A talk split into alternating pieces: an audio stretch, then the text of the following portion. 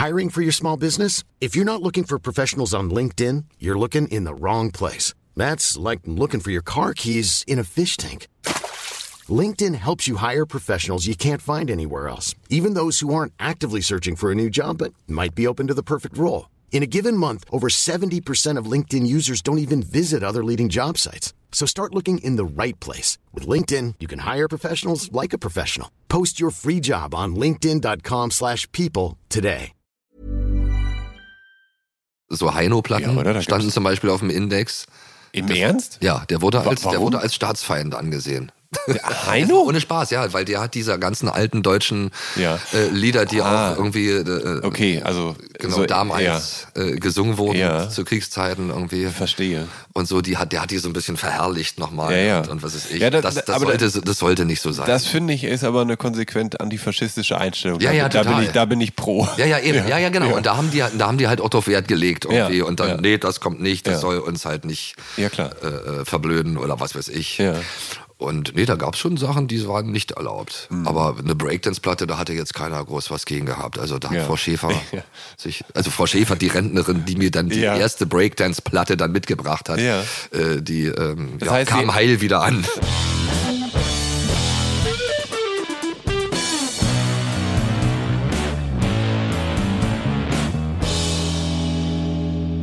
Hallo und herzlich willkommen zu Der Soundtrack meines Lebens. Ich bin Jan Schwarzkamp und ich werde euch in diesem Podcast auf eine musikalische Reise mitnehmen. Eine durch das tönende und klingende Leben meiner Gäste. Mal nerdig, mal erhellend, immer persönlich. Ein Austausch über Popkultur im Allgemeinen und ein Blick aufs Leben durch die Linse der Musik im Speziellen. Viel Spaß mit der folgenden Episode.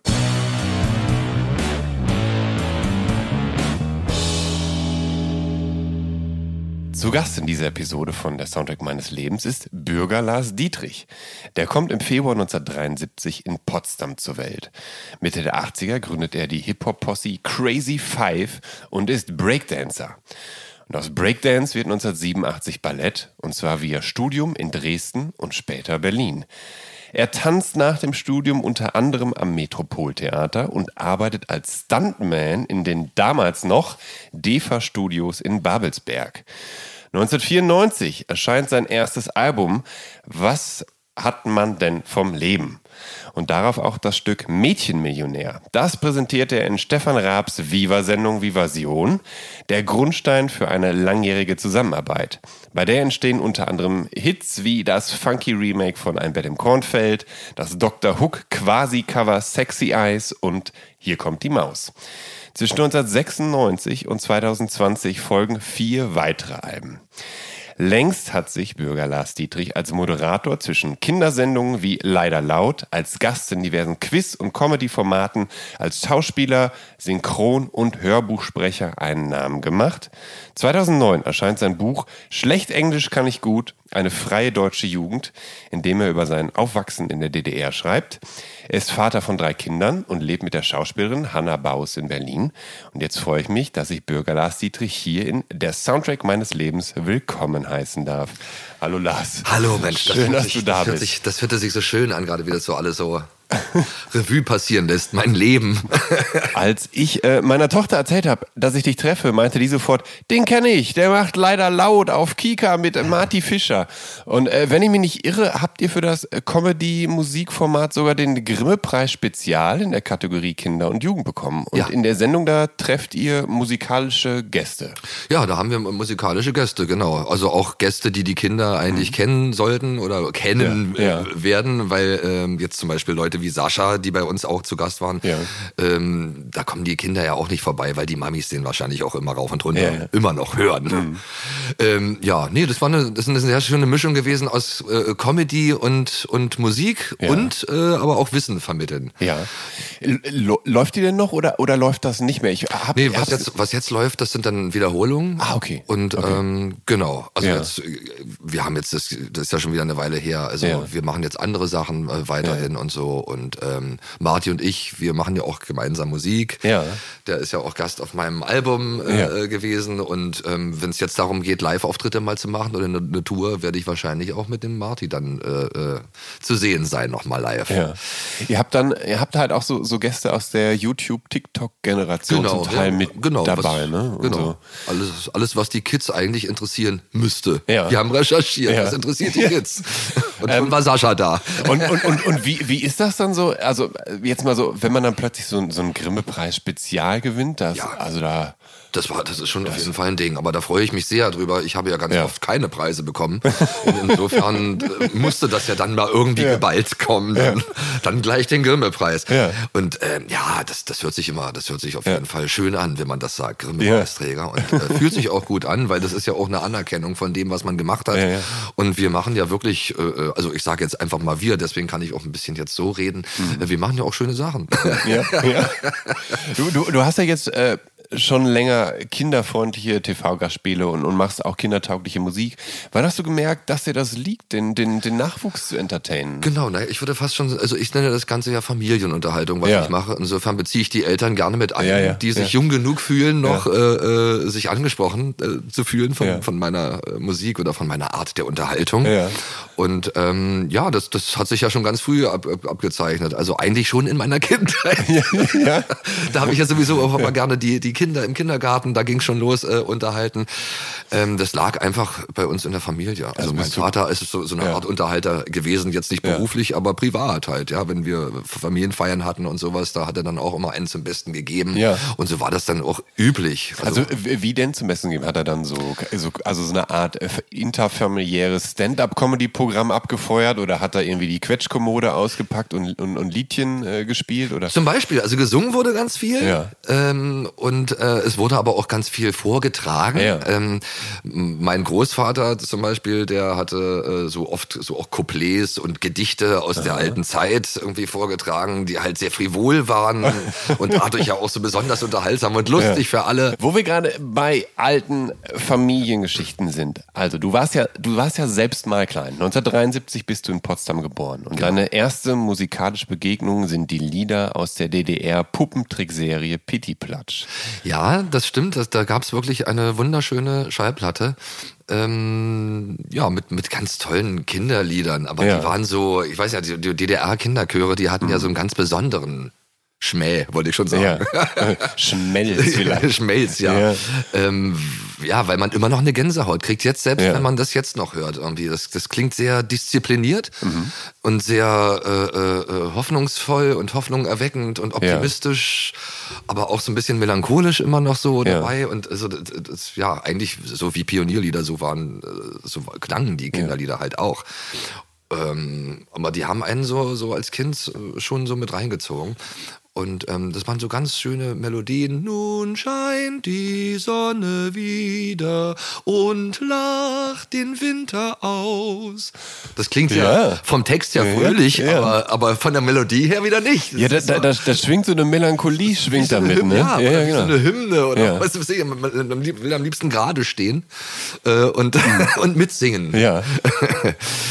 ja. aber, aber trotzdem, das, das hat mir, das, das, das war halt so mein Einstieg in die Welt. Und das war wie so ein Willkommenschor irgendwie. Hallo, da bist Ja. du ja Lars. Ja. Und dann immer noch diese freche Stimme von dem Pitti, der das Ganze dann irgendwie auch gebrochen hat, dieses Ja. Kitschige daran. Und äh, das fand ich immer total schön, weil der hat ja dann auch mal so gelacht und haha und ach du meine Nase gesagt. ja, und ähm, das war dann auch äh, schon so eine Art äh, Identifikaz, Indifi, oh, Identifikation. Identifikationsfigur. Ja. mich, ja. Wobei, wobei Pitti ja, ja, Pitti ist so, äh, so ein bisschen so ein Frechdachs auch, ne? Also, der- oder so Ja, ja. ein bisschen schusslig. Ja, ja, ich meine ja auch nur in, in Sachen äh, äh, Ja. brav sein Ja, und so ja, war das ja. mein, äh, mein großes Vorbild. Ja, Nein, ja. natürlich war er frech war. das war es ja genau. Genau das fand ich ja so toll. Ähm, das Lustige ist ja, ähm, jetzt mit 49 Jahren, da gibt's von dir eine neue Single, die heißt Pity Pity Birthday. Genau. Zusammen mit Pity Platsch, der Ja. jetzt 60 Jahre alt wird. Äh, hast du das Gefühl, dass sich damit so eine Art Kreis schließt, dass du wieder an den, deinen Wurzeln angekommen bist quasi? Auf jeden Fall. Und deswegen konnte ich das auch nicht ablehnen. Also als man mich gefragt hat, Ja. ob ich äh, äh, diese verantwortungsvolle Aufgabe übernehmen Ja. möchte, einen äh, Geburtstagssong für Pitti zu schreiben. Ja. Da habe ich das schon sehr ernst genommen und das war für mich irgendwie fast schon, ja, wie eine innere Verpflichtung. Ja. Eben weil äh, ich auch Angst hatte, dass ein anderer das jetzt macht Mhm. und äh, vielleicht nicht das wiedergibt, irgendwie, was ich empfinde, wenn ich an Pitti denke und Ja. so. Und ähm, außerdem wollte ich ja, dass, dass Pitti sich auch jetzt auf die heutigen Kinder überträgt, der Ja. alte Pitti. Und deswegen habe ich dann äh, äh, versucht, was Zeitloses zu machen. Ich habe Ja. jetzt gar nicht mal unbedingt was Modernes machen wollen, musikalisch, sondern was Zeitloses. Und da haben, haben wir uns einen funky äh, Ja. Beat genommen und Ja. dann habe ich einfach mal die Augen zugemacht und äh, meine Kindheit noch mal Revue passieren lassen und alle Erlebnisse mit Pitti, die mir dann so eingefallen sind. Und ähm, ja, um diesen Typen dann noch mal äh, zu huldigen. Ähm, Song. Gibt es denn noch die, die Person, lebt die Person noch, die Pitti gesprochen hat? Nee, oder musste leider- da jemand gefunden werden, der äh, ja. Pitti bestens imitieren kann? Ja, also leider, leider ist, äh, äh, ich finde, fand auch die Stimme Ja. immer sehr, sehr äh, wichtig bei Ja. Pitti. Der hatte ja wirklich eine ganz tolle, niedliche Stimme. Ja. Ist natürlich schwer, die vielleicht nachzumachen, keine Ahnung. Ähm, nee, der, der äh, Heinz Schröder, der ist, der das immer gemacht hat, der äh, ist leider verstorben natürlich. Irgendwann ist es mal soweit. Ja, klar. Und der war ja auch nicht mehr der Jüngste und er hat aber ganz viel hinterlassen. Zum Beispiel hier so, äh, der hat ja auch alle möglichen, hier Herrn Fuchs zum Beispiel auch gesprochen und solche so. Leute. Ja. Oder Onkel Uhu. Die ganze Märchenwald-Fraktion hat ja da eigentlich gesprochen und, ähm, und, und dem halt einen ganz besonderen Charme und Witz äh, Ja. verliehen. Und da ist es natürlich schwierig, in die Fußstapfen jetzt zu treten für die, die jetzt danach kommen äh, und ihn am Leben erhalten wollen, den Pitti. Aber ich sag mal so, der hat jetzt einen Stimmbruch. Äh, in- Mit 60 kommt man als Kobold halt in den Stimmbruch und da klingt man halt ein bisschen anders. Diese Erfahrung machen Kinder ja auch irgendwann mal. Und ähm, ja, so, so erklärt sich das für mich. und so könnte er vielleicht sogar noch überleben, noch weitere 60 Jahre. ähm, ist das eigentlich leichter oder komplizierter für Kinder Musik zu schreiben und zu texten? Denn beim Vokabular, da, da musst du ja darauf achten, dass am Ende, also wie auf, also wie auf jedem wichtigen Hip-Hop-Album, dann kein Parental Advisory Sticker notwendig ist. Ne? Du musst ja schon sauber Genau. texten. Aber die wollen, ja, aber trotzdem Ja. so sauber, dass es eben nicht so sauber klingt. Ja. Also schon frech. Ja. Mhm. Und da kommen wir wieder auf die Prägung von Pitti Platsch. Wahrscheinlich hat es da auch so ein bisschen was damit Ja. zu tun, dass ich äh, irgendwie herausgefunden habe, wie man so ein bisschen so balanciert. Ja. Auf diesem schmalen Grad. Ja, ja. Ähm, weil als Kind willst du ja auch nicht irgendwie das Gefühl haben, alles ist so sauber. Oder du willst ja als Kind auch eigentlich äh, nicht unbedingt so Kindermusik hören, sondern ich mache mir fast schon Erwachsenenmusik für Kinder. Mhm. Ja. ja, aber das ist, das ist ja das, das Besondere. Oder so- also die beste Kinderunterhaltung ist ja die, die auch Erwachsene abholt. Das Genau. sieht man sowohl bei den großen Pixar-Movies als auch bei, ich sag jetzt mal, Wissen macht A oder Ja. so, wo halt diese Ironie oder der Witz mitschwingt, wo dann auch Erwachsene halt lachen müssen. Und Ge genau, und diese Art von Unterhaltung und Ja. Kinderunterhaltung oder Familienunterhaltung finde Ja. ich halt auch total gut. Aber das ist jetzt nicht so, dass ich mich jetzt hingesetzt habe und überlegt habe, was macht man da, wie Ja, muss ja. man Kinderunterhaltung machen? Das kommt wirklich Ja, aus ja. mir raus, weil ich wahrscheinlich dann wirklich eine riesen Portion äh, Kind noch in mir äh, habe und die auch nie irgendwie ähm, äh, äh, abgelegt habe. Das- Also auch, auch ich habe ja früher auch, wie gesagt, äh, auch Hip-Hop gemacht. genau, da, da kommen wir auch gleich noch drauf Und zu da, sprechen. ja, ja, so, ich meine, genau. ich habe mir ja. deswegen jetzt aber keine Attitüde jetzt so Ja. aufge, aufgedrückt und gesagt, so als Rapper muss man so sein und äh, diese äh, Haltung haben. Mhm. Ja. Das war mir egal. Ich fand, ich fand Hip-Hop so oder Rap, Ja. Sprechgesang halt gut als Ausdrucksmittel. Du warst ja auch kein äh, kleinkrimineller Gangster-Rapper, sondern du warst ja ähm, ein Pop-Rapper. Ja, na genau, na, wie man es auch immer nennt. Also Ja. äh, äh, das war damals für uns ja, ich, ich bin ja wirklich einer der ersten Stunde mit gewesen, 83, da war ich elf Jahre alt ja. und äh, äh, habe damals im Fernsehen dann gesehen, äh, äh, diesen neuen Trend aus, aus Amerika. Da kommen wir gleich auf Ach so, jeden da Fall noch zu. Da Zurück- genau, ich will, ich, ja, ich will genau nicht zurück zu deiner Familie, denn du hast mir gesteckt, dass du Shanties, Volkslieder und Schlager gehört hast und ich Ja. nehme an, dass das die Musik war, die eben deinem Eltern daheim gehört haben wahrscheinlich, das, ne? Genau, das, das, das war auch so ein, so ein Ding, das war die zweite Platte, würde ich jetzt sagen, die hat mir mein Vater immer zum Einschlafen aufgelegt, Seemannslieder.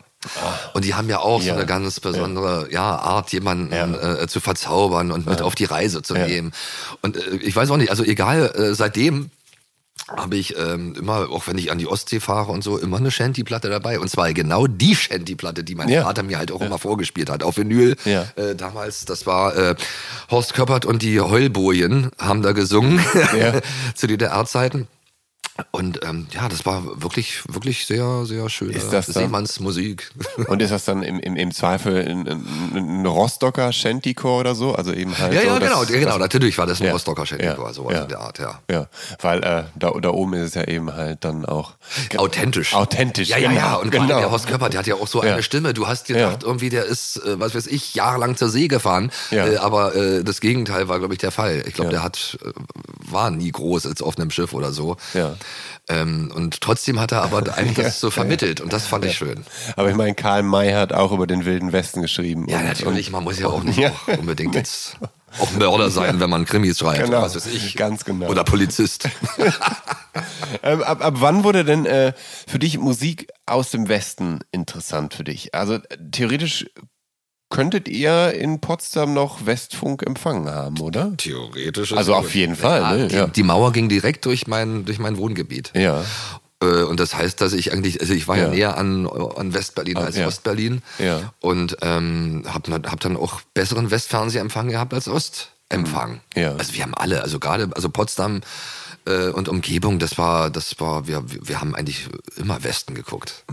Und natürlich auch äh, Osten. Also wir hatten ja. Ja. dann dadurch den Luxus, dass wir fünf Programme insgesamt dann empfangen. Ja, Einmal ja. die drei Westprogramme Ja. und dann einmal die zwei Ostprogramme. Ja. Und dann, dann äh, haben wir dann immer äh, hin und her geswitcht. Ja, und im Radio hat sich das natürlich dann äh, fortgesetzt wahrscheinlich, oder? Also Ja, ja, hast, klar, du, hast, du, hast du Radio gehört? Weil, Ja, unbedingt. Radio war ganz ja, wichtig. Ja, ja, eben. Der, weil ja auch, Ja. Äh, weil ja auch im Fernsehen Ja. nichts die ganze Zeit lief. Ja, also genau. Du kamst aus der Schule, da war überall Testbild im Ja, Fernsehen. genau. Und dann habe ich das Radio angemacht, Rias, irgendwie Aha, lief da, okay. äh, Musik nach der Schule, Gregor Ja. Rotschalk und so.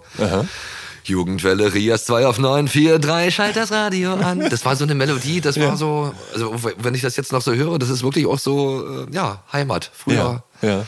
Obwohl das ja äh, heimlich gehört wurde, es sollte ja nicht so, war ja nicht so gern gesehen, man sollte ja auch nicht drüber reden, aber auch, auch Radio haben wir natürlich Westradio konsumiert.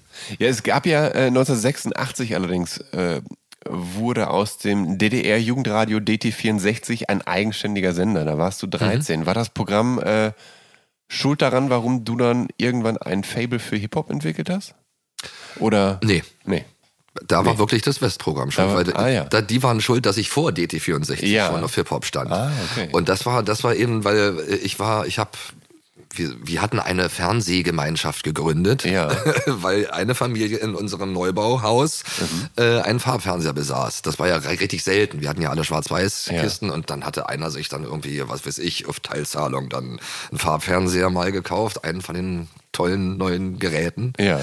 Und ähm, ja, und dann sind wir dann halt, wenn es bunte Sendungen gab, sind wir bunt gucken gegangen äh, zur Familie Gebauer und haben dann, äh, genau, auch, was weiß ich, die Hitparade Ja. in Farbe mal gesehen und was, äh, ähm, äh, Wetten das und sowas. Und es kam ja vor Wetten das damals immer äh, von Thomas Gottschalk moderiert, äh, äh, na sowas. Mhm. Ja, genau. Das ja. war so eine Sendung, da hat er mal so die neuesten Trends, Ja. die aktuellen vorgestellt, auch und aus Amerika. Und da war dann eines Tages dann Breakdance. Ich wusste nicht, was das ist und. Ja. keiner wusste es und das haben Ja. die halt in der Sendung dann so vorgestellt, ein neuer Trend aus Amerika, Breakdance und da bewegen die Leute sich wie Roboter. Ja. Oh, und das fand ich total faszinierend, weil ich irgendwie auch so, so ein Körperklaus äh, war und eigentlich auch immer gerne Verrenkung gemacht habe. Und dann ja dann habe ich endlich was gefunden. Dann hat das Kind auf einmal einen Namen gehabt. Ja. und dann habe ich mich vor den Spiegel gestellt und das dann auch versucht nachzumachen. Und habe dann auch schon äh, erste Erfolge bekommen. Dann weil ja einfach die Erwachsenen gesagt haben Mensch Lars du kannst das ja auch. Und so geht das dann los. Und so habe ich mich dann so von Erfolgserlebnis zu Erfolgserlebnis äh, gebreakt und hatte dann gemerkt Mensch das ist ja voll mein Ding. Das macht totalen Spaß. Und Ja. äh, das war halt was ganz, ganz Neues und ähm, ja, da konnte man noch was Eigenes, so Ja. was Neues entdecken halt. Ich habe ja auch einen Bruder, der war zehn Jahre älter, oder ist immer noch zehn Jahre älter. Ja, ja. Als ich, der kommt ja aus einer ganz anderen äh, musikalischen Generation dann doch wieder. Der hat ja Zehn Pink Jahre Floyd ist- Platten gesammelt und sowas und die Purple und die Beatles gehört und sowas. Und dann kam auf einmal äh, Rap-Musik auch Ja. und, und, und dieses Elektro-Zeug, Breakdance-Musik habe ich dazu gesagt. Aber so ein, so ein zehn Jahre älterer Bruder, der hatte doch sicher Einfluss auf deine musikalische Sozialisation, Radiostation, oder? Total, auf jeden Fall. Also hat- also er hat sich auch sehr für Musik interessiert. Das war also der war auch wirklich, äh, das war auch ein Hobby und eine Leidenschaft Ja. von ihm mit dem Tonbandgerät. Wir Ja. hatten ja keine Kassettenrekorder, wir hatten ein Tonbandgerät. Aber das war eigentlich ganz cool. Da hast du ja fünf Stunden Musik raufgekriegt. Ja. Äh, äh, je nachdem, wie groß die Spule war. Und ähm, da haben wir immer vom Radio gesessen und aufgenommen. Mein Bruder hat's angefangen und äh, als er dann damals zur NVA gegangen ist, habe ich das dann vertrauensvoll in meine Hände bekommen, das Tonbandgerät der Familie. Ja. Das, das, ja, das, dann, das heißt, dein Bruder ist dann wahrscheinlich, hat mit 18 das Nest verlassen? Genau. Sowas? Ja, ja, richtig, ja. Das heißt, da warst du ja dann erst acht. Ja, ja, genau, ja, Ja, ja, genau. Und dann Ja, habe ich dann schon, also das hat mich, also ich habe das schon gesehen äh, von meinem Bruder natürlich, wie er damit immer äh, äh, gearbeitet hat Mhm. Ja. und ja auch äh, Musik aufgenommen hat für die Beschallung der äh, Familienfeiern bei uns.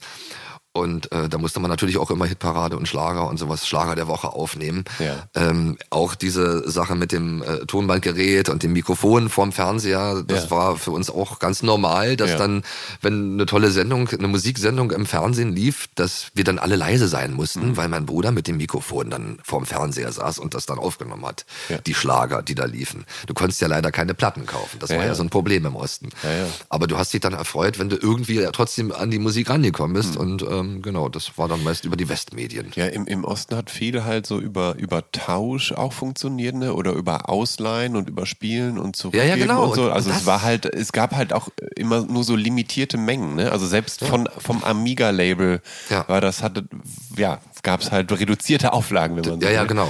Also wenn es dann dann- mal eine Michael ja. Jackson, was weiß ich, Thriller gab es ja Ja. damals äh, äh, so Ja. als Lizenz äh, Ja. bei Amiga dann, ähm, da hat man sich natürlich dann auch angestellt oder was weiß ich, Ja. wie lange man da stand, bis halt äh, äh, alle alle waren und du dann Ja. umsonst dann gestanden hast vielleicht, weil Ja. die Schlange so lang war, dass Ja. nicht alle was kriegen konnten.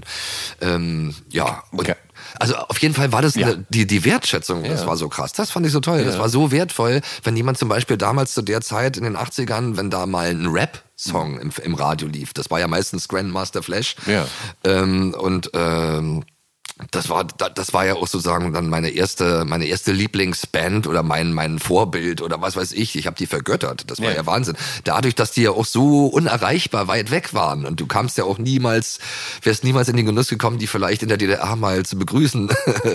Ja, aber vor, vor allem war Hip-Hop zu der Zeit, steckte der ja noch in den Kinderschuhen. Sprich, Genau. es gab ja noch gar nicht so wahnsinnig viele Hip-Hop-Künstler oder zumindest nicht so viele, die so bekannt waren, dass sie weltweit irgendwie im Radio gespielt wurden. Ja, ja, nee, nee, das das, ja- das, das, und das macht mir jetzt Spaß, das herauszufinden. Es gab Ja. natürlich viele, aber die waren Ja. nicht, die waren nicht angesagt. Das Ja. war so, ein- das hat ganz lange gedauert, ehe das mal hier in Deutschland dann so ankam. Und ich habe aber gewusst, dass es das gibt und ähm, habe dann auch nachts vom Radio dann gesessen Mhm. mit dem Tonbandgerät und immer gewartet und gewartet und auch äh, äh, immer von Sender zu Sender geschaltet, bis irgendwas in der Richtung mal so kam, was annähernd so klang. Ja.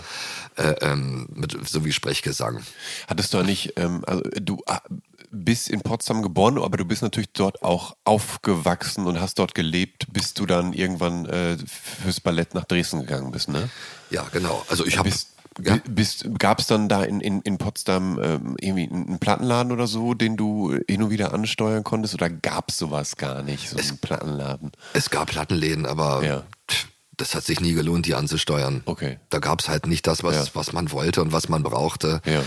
Und äh, klar bin ich immer in Platten, äh, Plattenläden gegangen, aber wenn da, wenn da keine Riesenschlange davor stand, gab es auch nichts Ja. Besonderes. Also Und hattest du, wenn du schon so nah an der Grenze gelebt hast ha- oder an der Mauer gelebt hast, hattest du, hattest du West Connections oder, oder deine Familie West Connections? Im zwei, idealerweise vielleicht Verwandtschaft, die dann. wir hatten Verwandtschaft Mhm. im Westen. Mein Vater kommt ja ursprünglich aus dem Rheinland Ah. und ist dann halt äh, vor Mauerbau Ja. äh, äh, in den Osten gekommen, weil Ja. sein Vater ähm, nach dem Krieg ähm, da eine Stelle als Lehrer bekommen hatte. Mhm. Und dann hat die Familie dort nach Sachsen-Anhalt hin verschlagen. Ja. Ja, und ähm, äh, ja, aber die Verwandtschaft von meinem Vater also, oder überhaupt von meinen Eltern, da hatten wir jetzt nicht so groß Kontakt zu Ja. denen. Äh, leider. Ja, ja. Waren auch alles alte Leutchen, die überhaupt nicht wussten, was Breakdance und was, was das überhaupt sollte. Ja. Aber ähm, wir kannten halt Leute, die in den Westen gefahren sind, die, die, die rüber durften, Invalidenrentner. Mhm. Ja. Die durften halt in den Westen fahren. Ja. Die durften wahrscheinlich auch da bleiben, wenn sie wollen. Ja. Das war den Staat wahrscheinlich nicht so wichtig. Aber ähm, für mich war es wichtig, dass es diese Leute gab. Denn wir konnten denen dann halt auch Westgeld, was wir natürlich vorher 1 zu 6 umgetauscht hatten, Ja. äh, mitgeben und äh, mit einem Wunschzettel, Mensch, können Sie nicht mal gucken im Plattenladen und dann einfach mal dann eine Breakdance, irgendwas mit Breakdance habe ich gesagt, eine Breakdance-Platte wollte ich haben. Und dann muss man die Invalidenrentner losschicken, um dann, damit die sich Ja. da, damit die das besorgen. Ja, und da hielt bei uns äh, hinterm Haus war eine Bushaltestelle und da hielt immer der Mumien-Express. Also so nannte man den, Ja. äh, weil das war ein Bus, wo nur alte Leute mitgefahren sind, Richtung West-Berlin. Das waren alles die Rentner, die durften. Ja. Und die kamen immer, also war am interessantesten eigentlich, wenn die wieder ankamen, wenn die zurückkamen mit ihren großen Ja. Einkaufstüten und was weiß ich. Oh, und dann hat man immer so geguckt, Mensch, was da wohl drin ist. Aber da, ähm, ich, ähm, wurden diese Einkaufstüten nicht im Zweifel auch kontrolliert? Also durfte man alles mit zurücknehmen, was immer man sich da so gekauft hat? Nein, auf keinen Fall. Nee, nee. Also das muss, da musste man schon aufpassen. Ich glaube, da so Heino-Platten Ja, standen zum Beispiel auf dem Index. Im Ernst? Ja, der wurde als, der wurde als Staatsfeind angesehen. Heino? Ohne Spaß, ja, weil der hat dieser ganzen alten deutschen Ja. äh, Lieder, die Ah. auch irgendwie äh, Okay, also genau so, damals äh, gesungen wurden Ja. zu Kriegszeiten irgendwie. Ja, verstehe. Und so, die hat, der hat die so ein bisschen verherrlicht nochmal Ja, ja. Und, und was ist ich. Ja, das- das, das, aber sollte, das sollte nicht so sein. Das finde ich ist aber eine konsequent antifaschistische Einstellung. Ja, da, ja, da bin total. ich, da bin ich pro. Ja, ja, eben. Ja, ja, genau. Und da haben die, da haben die halt auch drauf Wert gelegt irgendwie. Ja, und dann, ja. nee, das kommt nicht, das Ja. soll uns halt nicht Ja, äh, äh, verblöden oder was weiß ich. Ja. Und nee, da gab's schon Sachen, die waren nicht erlaubt. Mhm. Aber eine Breakdance-Platte, da hatte jetzt keiner groß was gegen gehabt. Also da hat Ja. Frau Schäfer Ja. sich, also Frau Schäfer, die Rentnerin, die mir dann die Ja. erste Breakdance-Platte dann mitgebracht hat, äh, die ähm, heißt, kam sie- heil wieder an. Das heißt, sie hat es hingekriegt und hat dann auch genau die besorgen können, die es du trotzdem, haben wolltest. Ja, aber es war nicht so leicht. Also erstmal hat's, ich habe erstmal was von Grandmaster Flash wollte ich haben. Grandmaster Flash oder Grandmaster Melle Mel habe ich geschrieben und dann kam sie dann beim ersten Mal, nach dem ersten Mal wieder und sagte irgendwie, ja, ich wusste jetzt nicht, welcher jetzt irgendwie, weil der Verkäufer hat gesagt, es ist, es ist, es ist dasselbe und Ja. dann hat sie nichts mitgebracht und oh, das war ganz schlimm für mich als, als, als Ah. Kind. Ich war ja, Ja. eigentlich noch ein Kind. Ja, ja, natürlich. Und, und, und war total heiß auf, auf, auf Hip-Hop-Mucke. Ja. Und hab dann wirklich, äh, konnte dann die Nacht auch nicht schlafen, wenn die dann halt für ein paar Tage dann in West-Berlin war irgendwie. Und hab gedacht, wann kommen die denn? Und dann Ja. kam die endlich und dann hat sie die Platte nicht mitgebracht. Dann war ich sehr, sehr traurig ein paar Tage. Ja. Und dann irgendwann nach dem dritten Versuch hat's dann geklappt. Und dann brachte sie eine Platte mit. Und Da hast die- Frau Schäfer aber gedrückt, oder? Ich habe ja natürlich, habe ich natürlich, Ja. ich habe mich total gefreut und oh Ja. krass. Und dann kamen Ja. dann auch Freunde, äh, die gehört haben, dass ich eine Breakdance-Platte aus dem Westen habe und wollten die sehen, haben die bei uns geklingelt, ich habe die aus dem dritten Stock aus dem Fenster gehalten und die, oh, glaube ich ja nicht, ist ja krass, können wir die mal, was weiß ich, die wollten sich dann ausleihen, nein, nur gegen, wenn wenn was weiß ich, wenn ich von euch eine Platte kriege, die ich überspielen stimmt, kann, aber wenn du keine hattest, die mich interessiert hat, dann war es schon schwieriger ranzukommen. Ähm, bei jeder Subkultur ist natürlich auch das passende Outfit essentiell. Und Mhm. im Hip-Hop sind es zumindest in den 80ern halt so Streetwear, Trainingsanzüge, Sneaker. Bist du da auch dran gekommen oder war das mühevoll, sich das passende Outfit dann so zusammenzustellen? Ja, also witzigerweise, wir, wir wussten ja dann durch den Film Beat Street, der dann in Ja, die Kinos kam. ja. Das war ja, also wir haben ja dann Der gehört, war ja in Ost, im Osten tatsächlich richtig populär. der, hat, Film, der ne? hat ganz viel bewegt. Also ähm, ja, weil du das erste Mal ja dann auch noch äh, Rapper sehen konntest. Ja. Mhm. Du kanntest die ja nur vom, Ra vom Hören, vom Radio. Und ähm, ja, und das erste Mal hast du halt gesehen, wie die aussehen, wie die rumrennen. Und das ist natürlich äh, ganz, ganz, also ja, viel anders gewesen als, als heutzutage. Das Ja. hat sich auch entwickelt, natürlich. Ja. Und äh, damals äh, war das aber für uns eigentlich äh, ähm, motivierend beziehungsweise inspirierend, äh, wenn man das gesehen hat. Die haben ja auch aus nichts was gemacht. Die kamen ja aus der Bronx. Ja. Das sollte ja auch, das war ja auch der Grund, warum wir den sehen durften, den Film im Osten, damit die Kinder und die Jugendlichen jetzt mal sehen, irgendwie wie gut sie es haben in der DDR und Ja. die armen Kinder in der Bronx, die in diesem alten äh, Ja, ja. Ruinen wohnen müssen. Ja. Ähm, ja, das sollte halt abschreckend wirken. Ja. Aber das Gegenteil war der Fall. Wir fanden das total cool. Die haben ja aus irgendwie auch aus nichts was gemacht, wobei das bisschen nichts, was die hatten, war wesentlich mehr Luxus als das, was wir hatten. Wir Ja. hatten ja auch keine schönen Farben, keine tollen Joggingklamotten und sowas. Ich meine, einfach nur einen Jogginganzug äh, im Osten äh, zu bekommen, der auch cool aussah und so, das war halt auch nicht möglich. Äh. Ja. Auch nur, wenn du halt ganz viel Geld äh, mitgegeben hast einem Rentner und der hat es dann mitgebracht. Aber Ja. da mussten auch die Mamis dann ran, die nähen konnten und ähm, haben dann Jogginganzüge genäht aus Bettlaken und so ein Zeug, die annähernd so ein bisschen so aussahen, wie die, äh, die die äh, Rapper oder Aber die was- Breakdancer anhatten bei Aber Beat was für ein. Aufwand. Ja, total. Wir haben ganz viel Aufwand betrieben. Ja. Und ähm, ja, aber von der Sache her eigentlich auch toll im Ja. Nachhinein, weil einem das so wichtig war und man so dafür äh, äh, gefiebert hat, dass man das alles gemacht hat. Das war so richtig, ja, so, so ein Hobby, was einem auch so, was einen als, als auch gefordert hat. Ähm, war die DDR eigentlich streng mit dir? Denn den Zusatz Bürger, den trägst du ja, weil man damals von Volkspolizisten oder Abschnittsbevollmächtigten häufig so angeredet wurde. Also bi- bist du auch auffällig geworden, im Zweifel allein durch deinen Hip-Hop-Dress zum Beispiel? Wollte ich gerade sagen. Ja, ja, genau. Also, weil du vorhin sagtest, ich bin nicht kriminell. Ja, ein ja. bisschen war ich schon. weil allein, dass ich schon Westen geguckt habe, war ja schon, Ja. oh, oh, oh, den gucken wir uns mal genauer an. Ja. Naja, und ähm, ja, ich, ich stand halt auf eine westliche Subkultur Ja. Mhm. und, und, und habe das auch nach außen getragen. Und äh, vor Beat Street hat man sich gefragt, woher weiß der denn das, dass es sowas gibt? Ja. kann ja nur vom Westfernsehen sein. Ja. Deswegen war das erstmal verpönt und in der Schule auch nicht gern gesehen, wenn ich dann so anfing zu breaken oder so in, in der Pause. Hast du durch deine Liebe zum Hip-Hop dann eigentlich so die Familie in die Bredouille gebracht? Also ist das dann so, dass die Stasi angefangen hat, euch zu beobachten nach dem Motto, oh, der Kleine, der hat da revolutionäre Gedanken, das geht so nicht? Oder also Also ich glaube schon, dass das, dass das schon registriert wurde, Ja. dass, dass unsere Familie halt sehr offen war, was, was so westliche Sachen Ja. anging und so. Wir haben uns aber nie groß was zu Schulden kommen lassen. Mhm. Äh, das war ja auch, da wo wir gewohnt haben, da waren auch ganz viele äh, ähm, Stasi-Mitarbeiter, die haben da Ja. auch gewohnt irgendwie und ähm, das war trotzdem ja ein nettes Miteinander, aber. Äh, aber die haben natürlich auch mitbekommen, dass, dass, dass ich Westen gucke und davon geprägt sind. Und die Kinder von denen, die haben sich ja von mir dann auch immer erzählen lassen und was es Ja. alles im Westen gibt und was wir da gemacht haben oder Ja. was, die, was Breakdance ist und so.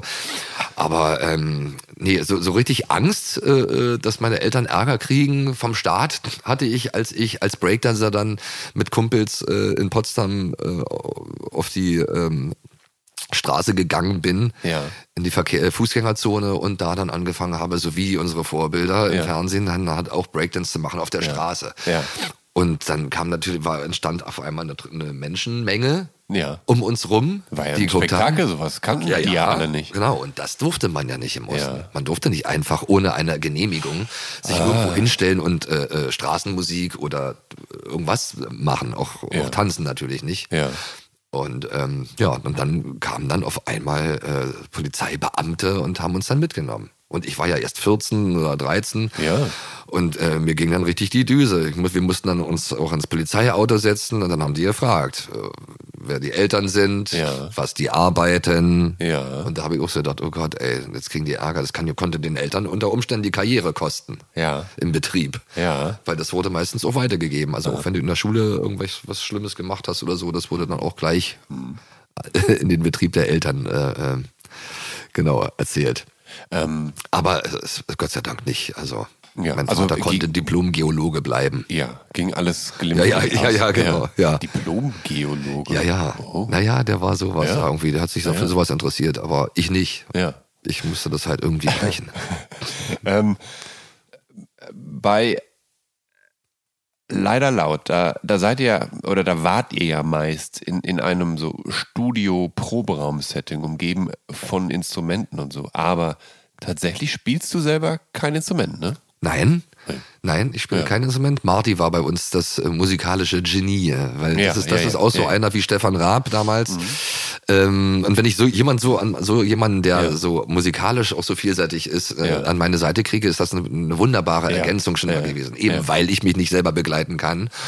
Und, äh, und er diesen ganzen äh, Quatsch, den wir uns dann auch ausgedacht haben, natürlich auch sofort umsetzen konnte. Setzt er sich ans Klavier oder es gibt ja so Leute, die, die das vielleicht auch noch nicht mal selber, die sich das so selber beigebracht haben. Ja. Das finde ich immer total faszinierend. Ich meine, so wie ich mir Breakdance damals selber beibringen musste, haben die sich halt so ans Klavier gesetzt und dann irgendwie Klavier gelernt. So von, und Aber- das, aber das du- finde ich mal krass. Aber du hast dir anscheinend äh, Beatboxen beigebracht, denn du hast gesagt, du kannst Beatboxen. Ja, genau. Also Not, Not macht erfinderisch. Ja. Das muss man sagen. Und das hat mich wahrscheinlich komplett so kreativ äh, äh, gemacht Ja. dann. Diese ganze Not, Ja. die wir hatten. Ja. Weil wir eben Hip-Hop-Fans waren und nichts hatten eigentlich, um dieses Hobby wirklich professionell ausüben zu können. Ja. Und ähm, ja, und dann habe ich mir, dann war es Gott, gab es ja Gott sei Dank dann die Leute aus der Bronx, die auch in Anführungsstrichen nichts hatten. Aber die Ja. hatten zwar hatten genau das, was man brauchte, äh, äh, um Hip-Hop zu machen und haben uns auch gezeigt, wie es geht. Und dann kamen die Fat Boys, ähm, die dann angefangen haben mit, mit, mit, mit dieser Beatbox oder Dougie Fresh von Beat Street und Ja. so. Und dann habe ich mir das immer genau abgehört und, und ja, und auch geübt natürlich. Ja. Dann, äh, Kannst du es noch? ja.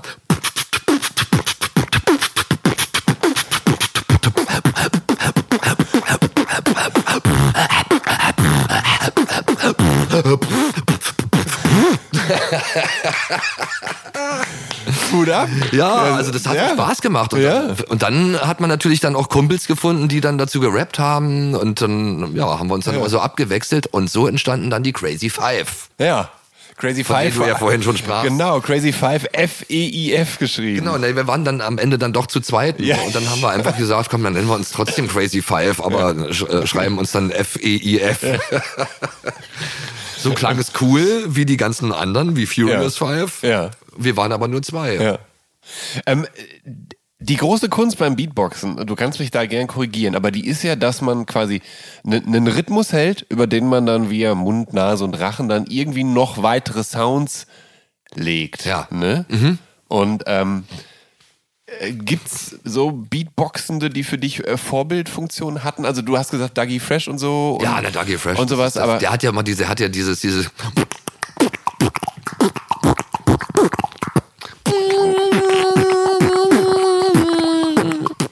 Also dieses, Wow. mit der Zunge Ja. und so, dieses beim, Ja. bei, bei, bei dem äh, Ja. Beat Street, bei diesem Weihnachtsmann hat er doch auch dieses. das, das ist gut. Ja, ja, also d- das habe ich als, als, als Kind halt gesehen und, und Ja. als Kind ist man, man macht sich ja gar nicht so groß hier, Ja, ja. man macht es dann einfach nach und Ja. am Ende weiß man nicht, äh, wie es passiert ist, dass man das dann halt so imitieren konnte. Aber das war natürlich geil. Das hat auch, das war auch nochmal so eine Sache, die kreativ äh, mich gefordert hat. Beatbox und sowas. Äh, Hut ab, Hut ab. Ich, bin- vielen Dank für diese. Ich habe das noch nie. Ich, ich könnte mich nicht entsinnen, dass ich, glaube ich, wirklich schon mal äh, Real-Life Beatboxing mitbekommen habe. Von daher bin ich froh, echt? dass ich jetzt Ah. hier diese Wohnzimmer-Performance bekommen habe. Ja, nee, das macht, das macht auf jeden Fall auch total Spaß. Ähm, ja, genau. Du gründest 1985 deine erste Hip-Hop-Posse. Und da bist du gerade mal zwölf. Oder? Na, naja, ja, oder? also, habe ich angefangen, ja, aber, aber ja. so die, die, die Auftreten, wir- hatten ja eine richtige Einstufung. Ja. Es- Du musstest, um auf, auftreten zu dürfen, überhaupt irgendwo so, in der Öffentlichkeit, ja, ja, musstest du dir das abnehmen lassen von einem Gremium Ja. von so Kulturfuzis oder was weiß ich, Ja. die dann da saßen und äh, sich das angeguckt haben. Ja. Und aufgrund der Darbietung beziehungsweise der Qualität der Darbietung Ja. der gezeigten äh, wurde dann eingestuft, wie viel Geld durfte man nehmen. Nun gibt es natürlich potenziell mehrere Möglichkeiten. Entweder ihr habt das Gremium total zum Staunen gebracht, weil ihr diese Dinge drauf hatten, die man so im Osten noch nicht kannte, oder aber das Gremium war komplett verstört nach dem Motto, der hat doch zu viel Westkultur miterlebt, das geht so nicht. Ja, Aber du, ihr habt das Gremium trotzdem irgendwie überzeugt tatsächlich. Genau, wir hatten nämlich einen Trick. Ja, ja, ja. Den konnte ja. man im Osten immer gut anwenden. Ja. Äh, Wenn es darum ging, jetzt äh, einen Rap-Song äh, äh, ja, vor Genossen vorzutragen, Ja. dann hat man einfach äh, das Thema Frieden genommen. Es waren Friedens, wir haben Friedenstexte geschrieben. Ah. Äh, und das war aber auch inspiriert durch, durch äh, Beat Street äh, Mhm. damals. Ähm, da wurde ja immer der Text unten eingeblendet, der deutsche Text. So ein Ja. bisschen so wie Inhalt, der Inhalt, dass man so weiß, worum es da geht. Und den haben sie dann auch in Reimform Ja. dann übersetzt. Natürlich äh, ganz schlimm, so, wenn man es jetzt aus heutiger Sicht betrachtet. Aber für uns als Kids war das irgendwie dann zugänglich und äh, ich habe diesen, diesen Text damals dann auch irgendwie mal so äh, äh, auf, raufgesprochen auf mein Tonband und habe dann äh, ähm, den dann abgeschrieben. Ich wollte alle, alle, äh, alles haben, was mit Beat Street zu tun hat. Ja. Und ähm, das war halt so ein Friedenstext. Und äh, äh, äh, ging darum, dass der amerikanische, was weiß ich, Präsident so viel Millionen verschwendet für Rüstung. Und Ja. also da war ja dieses ja. Atomraketenstopp Ja, ja. Und ähm, ja, und das haben wir dann halt auch gemacht. Wir haben dann auch einen Text irgendwie in Anlehnung daran geschrieben und so, der Präsident verschwendet Millionen für eine Rüstung. Und ähm, ja, das kam gut an. Das fanden die toll. Da, da stehen dann Ja. so, was weiß ich, Ja. 14-jährige People und singen vom, und retten vom Frieden Ja. gegen äh, den amerikanischen Präsidenten. Das, ähm, dein, dein Kumpel, war der DJ und du der MC oder war ihr beide beides oder hattet ihr gar keinen DJ? DJ war immer schwierig, weil Ja. äh, ein DJ äh, so in dem Sinne, wie es beim Hip-Hop erforderlich war, äh, das hatten wir eigentlich so nicht. Da musste man Ja. schon wirklich die Plattenspieler ja auch präparieren und jemanden haben, der sich da auch irgendwie die ganze Zeit damit beschäftigt. Manche hatten Ja. die, das, aber wir hatten halt das Zeug nicht dazu. ja, so wie, aber wie hattet ihr denn dann, also was für ein, habt ihr dann ein Tonband gestartet und drüber gerappt oder ich was? habe ich hab mit einem Tonband tatsächlich auch gescratcht. Du kannst dir mit dem Ja, Tonband ja. auch scratchen. Da konnte ich auch sogar, Ah. ja, ja, ja, da konnte ich sogar meinen Namen dann Lar äh, Lars. Aber irgendwas immer so, äh, ja. und dann diese Geräusche erzeugen konnte Ja. ich auch mit einem Tonbandgerät und so. Ähm, ja, aber aber äh, nee, wir hatten der, also mein Kumpel Jagger, Ja. der hat äh, auch Beatbox gemacht und ich habe dann meine Strophe gesungen. Und dann, wenn er dran war, haben wir uns abgewechselt. Dann habe ich den Rhythmus übernommen und Ja. er hat dann gerappt. Ah, okay. Wir lieben die Erde, wir lieben das Leben. Für uns kann es schon nichts Besseres mehr geben. Doch leider gibt es dort einen Mann, der das nicht verstehen kann. Der Präsident verschwendet Millionen, Billionen und Trillionen. Ich möchte einmal wissen, was man damit bezweckt, wenn man so viel Geld in eine Rüstung steckt. Sowas haben wir dann gesungen. Aber das mit Kinderstimme. Ja, ja. Ja, und ähm, das war, war, war auf jeden Fall erfolgreich. Wir haben eine Einstufung bekommen. Ja. Wir hatten ja das gepaart mit Breakdance auch. Ja. Also und ähm, das nannte sich aber nicht Breakdance, das nannte sich ja wirklich akrobatischer Showtanz. Und ich habe dann wirklich auf meiner Einstufung stand dann, oder die haben Ja. dann auch gesagt, Ja. und so, und jetzt kommt äh, die akrobatische Showtanzgruppe Crazy Five. Oh, da hat man immer mit den Augen gerollt. Das war ja, also nichts klang uncooler Ja. als das. Aber bitteschön. Aber neben, neben diesen äh, Crazy Five gab's ja, hattest du auch noch irgendwie mit Schulfreunden die äh, PDM. PDM Teenie Rappers. Genau, und zwar, genau, das war Wofür steht denn überhaupt das PDM? Potsdam. Das ist die Ach. Abkürzung gewesen, die offizielle Stimmt, für natürlich. Potsdam. Ich hab's mir gedacht. Ja, ja, genau. Aber ich dachte, so simpel kann's doch nicht sein. Ja, naja, das war so, dass wir uns halt, äh, äh, wir, es gab einen, Auf, einen Aufruf bei DT64. Ja. Ähm, die wollten ein, ein erstes Hip-Hop-Festival machen. Einen Rap-Contest Ja. äh, in Dresden. Ja. Komischerweise im Tal der Ahnungslosen. Aber da äh, brodelt es Hip-Hop-mäßig. Total. Wahrscheinlich da, wo es irgendwie den Leuten am schlechtesten ging, wie in der Bronx. Ja, die Bronx, die da irgendwie die Ja, Umgebung ja, ja, war, wahrscheinlich, äh, desto kreativer wurden die Ja. Naja, auf jeden Fall ähm, haben die äh, ja genau aufgerufen, dass das in Radebeul ähm, in der Tonhalle am so und so vielten dann ein Rap-Contest stattfinden soll in der DDR. Ja.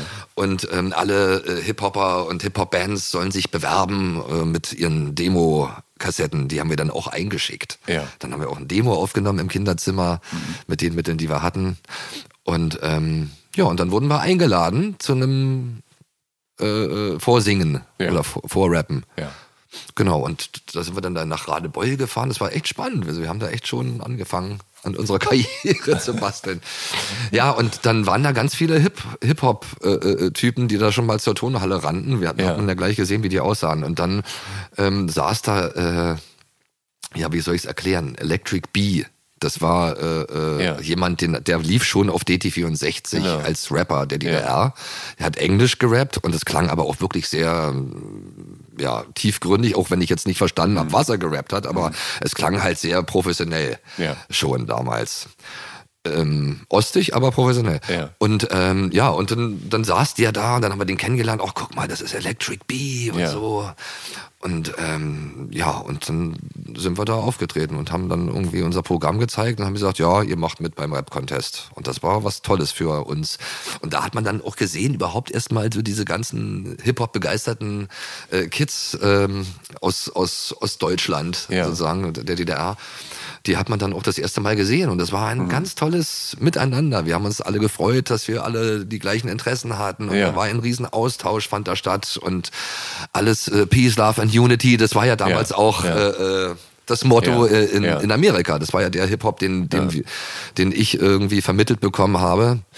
Das war ja Peace, Love and Unity and Having Fun. War das eigentlich dann ja, so, so ein Männerding oder gab es auch äh, Frauen, Mädchen, die sich, die sich dafür begeistert haben und die dabei waren und die halt mehr waren als nur Cheerleader, sondern die aktiv dann auch mitgerappt haben oder so? Oder Das war, das war, das war sehr selten. Also eigentlich, Ja. eigentlich am Anfang wirklich gar nicht. ja. Und dann gab's dann manchmal ein Mädchen, was dann äh, gezeigt hat, dass, dass sie auch die Musik toll fand. Allein, Ja. also allein, wenn die Tanzfläche, wenn auf der Tanzfläche dann Sugar Hill Gang Rappers Delight, so wie einer gerappt hat und nicht gesungen, war die Tanzfläche leer in der Hm. Ja. Disco. Und ich bin immer zum Disc-Jockey geg Disc-Jockey gegangen Ja. und habe gesagt, man spiel doch mal irgendwie, was weiß ich, irgendwie Rapmusik. Hast du nicht Sugar Hill Gang Rappers Delight? Und dann hat er das gespielt und bums, war ich der Einzige dann auf der Tanzfläche. Das war dann schon mal unangenehm. Und da habe ich gedacht, ach Mann, ey, Aber schade, dass Mädels das nicht toll finden. Aber DJ, das heißt doch Schallplattenunterhalter. Ja, ja, das nicht? haben, das haben, eigentlich war es ein Kassetten, Kassettenknopfbetätiger oder so. Ähm, haben deine Eltern das mit dem Hip-Hop verstanden oder hatten die da Probleme mit? Die hatten Probleme damit, beziehungsweise sie haben es nicht verstanden und das fand ich ja gerade so motivierend daran. Mhm. Ja. Endlich hatte ich was gefunden, Ja. was mich dann doch irgendwie so ein bisschen nochmal abgrenzt von denen. Ja. Weil ich, ich habe ja auch ihre Schlagermusik aufgenommen und immer auch und kannte mich bestens aus da, weil ich ja auch dann der Tonbandverantwortliche war bei Familienfeiern. Deswegen musste ich natürlich auch für die älteren Leuten, äh, Leute auch äh, gucken, dass ich da auch was habe. Weil äh, nur Rapmusik irgendwie auf der, auf der Silberhochzeit oder so, das, oder auf der goldenen Hochzeit, das Ja. wäre schwierig gewesen. Ja, ähm, Das heißt, du hast Ich dich, toll. du hast dich aber dann natürlich äh, eben neben Hip-Hop tatsächlich für andere Musik auch mit interessiert Ja, und warst natürlich. halbwegs informiert, ne? Ja, total. Weil du, du, du hast mir ja vorher gesteckt, du hast, also du magst schon vieles und dich jetzt nur auf Hip-Hop zu abonnieren wäre wahrscheinlich falsch. ne? Ja, das ist, nee, nee, also das, das habe ich damals schon, ich, ich fand Hip-Hop damals eine tolle Idee, eine tolle Sache, weil man daraus so viel machen kann. Ja. Jeder, jeder äh, so für sich auf seinen Typen Ja. äh, äh, abgestimmt, konnte man sich da seinen eigenen Hip-Hop eigentlich kreieren. Ja. Braucht es ja eigentlich nur dieses, diese, dieses äh, äh, Stilmittel des Sprechgesangs, Ja. irgendwie, um deine Sachen da irgendwie zu transportieren, die du gerne sagen möchtest, oder deinen Quatsch, den du machen willst, also Mhm. je nachdem, wie du drauf warst. Und ich habe gerne auch äh, lustige Dinge getan. Ja. Da kam dann wieder die Prägung von Heinz Erhardt Ja. oder von irgendwelchen anderen genialen, lustigen äh, äh, äh, Musikern aus der Vorzeit. Ja. Das hat mich geprägt. Das sind ja auch Leute gewesen, die mich an, an meine Großeltern erinnert haben. Ja. Und so. Und mein äh, Opa äh, Karl Sette, der damals auch schon, der damals schon äh, 90 war, der hat, ähm, der hat immer so Couplets von äh, äh, Otto Reuter und sowas gesungen. Und das war auch, das war ja eigentlich auch so ein bisschen wie unterhaltsamer äh, Rap-Gesang, eigentlich Ja. so diese Art von, von, von Musikvorträgen. So am Klavier steht, der, steht der DJ und dann, und er hat dann halt äh, lustige Reime geschmettert. Ja. Und äh, das fand ich schon immer toll, diese Art. Und deswegen fand ich ja dann Hip-Hop war dann diese moderne Art von Couplets. Ja, ja. Endes für mich. ähm, ich, also es heißt, dass du schon früh den Wunsch hattest, eines Tages beim Fernsehen zu landen. Ja, na, das, das, ich, das, das war vielleicht ein Traum von mir, Ähm. Ja. den Wunsch zu äußern, dass Ja. das, also Ja. wie? Also ich hätte Ja, mir das nie träumen lassen, dass das wirklich mal möglich sein könnte. Vor allem, dass ich auch mal Schallplatten machen darf.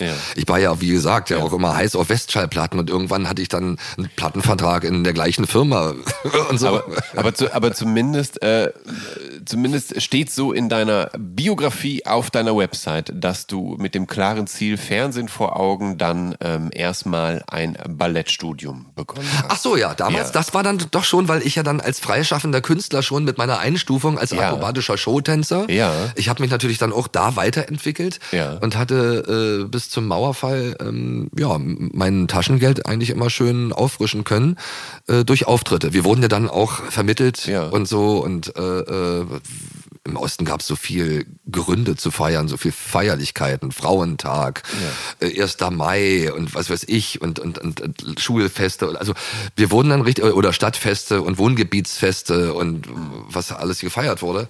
Und da ähm, wurden wir dann auch richtig angeschrieben und haben dann auch immer halt auch äh, äh, Geld verdient damit. Das heißt, du hast dann da Ich durfte 20 Mark nehmen oder so. Ja. Aber wenn du dann so drei Auftritte auf drei Bühnen oder was weiß ich, so Ja. äh, Auftritte hattest an einem Tag bei so einer, äh, beim, beim 1. Mai oder so, Ja. dann hast du schon mal irgendwie ganz gut verdient, so als Ja. Schüler. Ja, absolut. Ja, genau. Und das und das das habe ich das das habe ich dann halt auch äh, gemacht. Du lernst ja dann auch Leute kennen und sowas. Ja. Ähm, genau. Und als du die Schule beendet hast, da ähm, Ach so, genau. Ja, und da, ja, ja, genau, ja. genau. Und da irgendwann kam dann meine Cousine, weil ich dann mal Breakdance vorgemacht habe, äh, bei einer Familienfeier dann auch. Ähm, die war nämlich auf der Palucca-Schule in Dresden und hat da Ballett studiert. Ja. Und wusste, dass die Palucca-Schule dringend äh, Jungs braucht, Ja, die genau. sich für Ballett interessieren. Ja, genau. Oder die tanzen können und begabt Ja. sind. Und da hat sie das gesehen und hat dann gesagt, Mensch, komm doch mal zu uns, irgendwie bewerb dich Ja. mal da. Und dann hat meine äh, Tante dann halt, äh, äh, ihre Mama dann mir dann auch die äh, richtig geschickt, äh, so die Einladung zur, zur, zum Eignungstest. Mhm. Und dann bin ich dann nach Dresden hingefahren und habe das dann und habe dann diesen Eignungstest mitgemacht. Ja.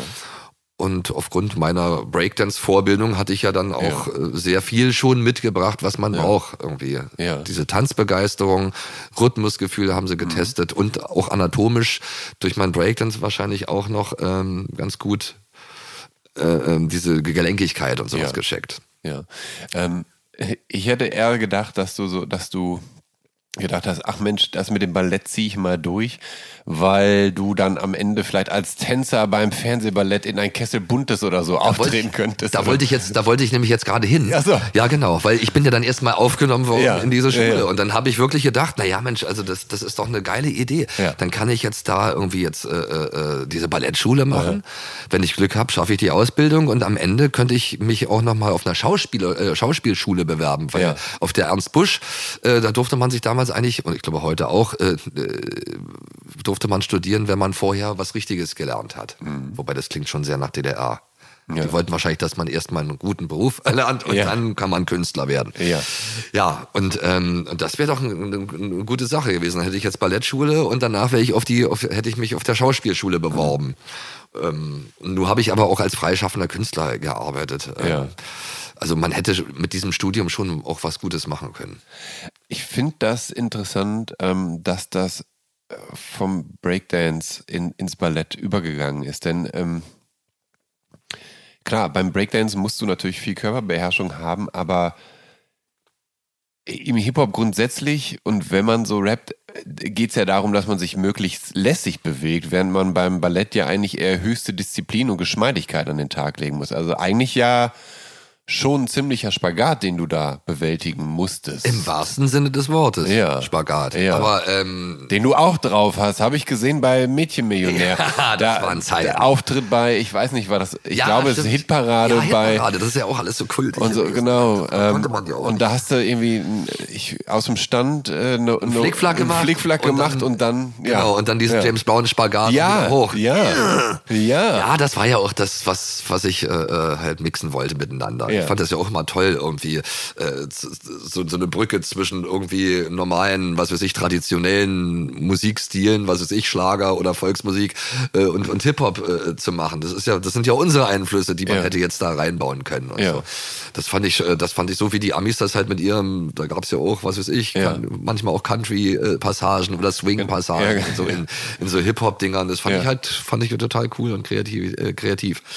Ähm, ja, wie bin ich jetzt darauf gekommen? Also, naja, genau. Ähm, nee, alles gut. Ich, hab, ich hätte eigentlich schon eine Anschlussfrage, weil äh, dieses, ich persönlich hätte ja große Angst vor einem Ballettstudium, weil ich mir klischeemäßig vorstellen würde, dass man da so eine drakonische russische oder französische Prima Ballerina vorgesetzt bekommt, die einem dann auf die Finger haut, wenn man es wenn man's nicht vernünftig macht. Und, Den Hosenboden und stramm Den, zieht. Ja, ganz genau. Ja, so war's Wa- auch. Ja, so war es auch. ja, Bitte ja, genau. erzähl. Ja, Ja. also das war Frau, die- unsere Ballettlehrerin hieß äh, Frau Michalova, zum Beispiel in der Panuka-Schule. Mhm. Ja. Wie auch sonst. Ja, natürlich. So, nur so kann eine Ballettlehrerin heißen. Ja. Und Frau Michalova, die war, äh, äh, die, die kam, äh, war glaube ich eine Bulgarin oder sowas und so, aber die war auch streng mit uns und Ja. hat da mit uns irgendwie, das war wie so wie wie fast schon militärischer Drill. Ja. Also ich wurde dann auch angeblafft, aber das, was ich da gelernt habe, ist dieses, dieses, ja, strenge Mhm. und züchtige und so, das, das hat mir gut getan. Ja, ja. Unter Druck funktioniere ich ganz gut. Ja. Und, ähm, und ähm, ja, das, das ist halt so, ein Tradition, so eine traditionelle, traditionelle russische Art irgendwie. Ja. Mit Gewalt. Hast du denn das ähm, Beste aus einem rauszuholen? Ja. Hat sie denn bei dir im Zweifel auch mal ein Auge zugedrückt, weil sie froh war, dass du als Mann überhaupt da mit am Start warst? Denn es ist ja so, dass Ballett ja, das hat deine Cousine ja schon angedeutet, dass Ballett vor allem weiblich geprägt ist. Und das ist halt ja eben ein Klischee, was sich aber eben sehr oft bewahrheitet. Und äh, meine Tochter zum Beispiel, die hatte auch mal eine Weile Ballett und da war kein einziger Junge in ihrer Gruppe. Ähm, äh, und auch dieses Musical-Drama Billy Elliot zum Beispiel, das erzählt ja die Geschichte eines Jungen, der Ballett tanzen will. Und das in, in auch noch obendrein in so einem britischen Arbeitermilieu und so, was dann eher äh, mit Irritation beäugt wird. Aber wie war das bei dir? Warst du einer von wenigen Jungs unter vielen Mädchen oder ja, war Ballett grundsätzlich eine, eine gar nicht so ungewöhnliche Sache in der DDR? Doch, natürlich, das war was ganz Ungewöhnliches. Und auch, ja, und auch äh, für Jungs natürlich irgendwie war ja. das. Aber ähm, in den 80er Jahren, äh, da waren ja, da war das ja auch durch Filme aus Hollywood irgendwie auch schick. Ja. Äh, Tänzer zu sein. Ja. Also das war ja nochmal vielleicht anders als heutzutage, wobei es heutzutage ja auch cool ist. Also Street Dance ist ja sowieso total ja. angesagt irgendwie. Und äh, die Ballettschule, die hat ja auch nicht nur klassischen Tanz unterrichtet. Ja. Da gab es ja auch verschiedene äh, äh, Fächer, also Tanzstile. Wir hatten ja auch Jazz-Tanz ja. irgendwie. Und das war ja schon so fast schon so ein bisschen Hip-Hop-mäßig äh, angehaucht alles. Also dieses ganze moderne Zeug oder, oder halt modern. Äh, das war dann wieder irgendwie so Tanztheater-mäßig und so. Ja, also da hat man schon mehr, äh, mehr mitbekommen als klassischen Tanz. Wir haben auch Folklore getanzt, das ja. war so mein Lieblingsfach. Man ja. hat Pladdeln gelernt, man hat Flamenco gelernt und solche Sachen. Ja. Das war schon spannend und okay. man konnte halt auch, äh, äh, musste natürlich auch mit dem Gesicht viel arbeiten dabei. Aha. Ausstrahlung und so, daran zu arbeiten. Das war schon alles gut für die Bühne irgendwie als Ausbildung. Aber ja, ich war am Ende einer von drei Jungs und ich glaube, da waren noch in unserer Klasse dann zwölf Mädchen mindestens. Ja. Weil, äh, ja, es war dann halt schon schwieriger, es, Jungs zu finden. Es, gibt ja wirklich so also schlimme Horrorgeschichten vom Ballett. Also ich meine, dieser Black Swan-Film äh, treibt es natürlich auf die Spitze, aber ja. es ist natürlich äh, recht ungesund für die Zehen und so weiter. Und man, man, man, es dauert ja einfach, bis man sich daran gewöhnt hat, dass, dass man auch auf den Zehenspitzen oder den umgekehrt geknickten Zehenspitzen. Ja, ja, ja. So hast, das musstest du natürlich auch alles lernen, oder? Nein, das musste ich nicht lernen, weil Spitzentanz wird nur von Mädchen äh, praktiziert. Ah, okay. Das ist so das, halt. Das war mir nicht, ich habe keine Ahnung vom Ballett, das war mir nicht bewusst. ja, ja, okay, ja, ja, genau.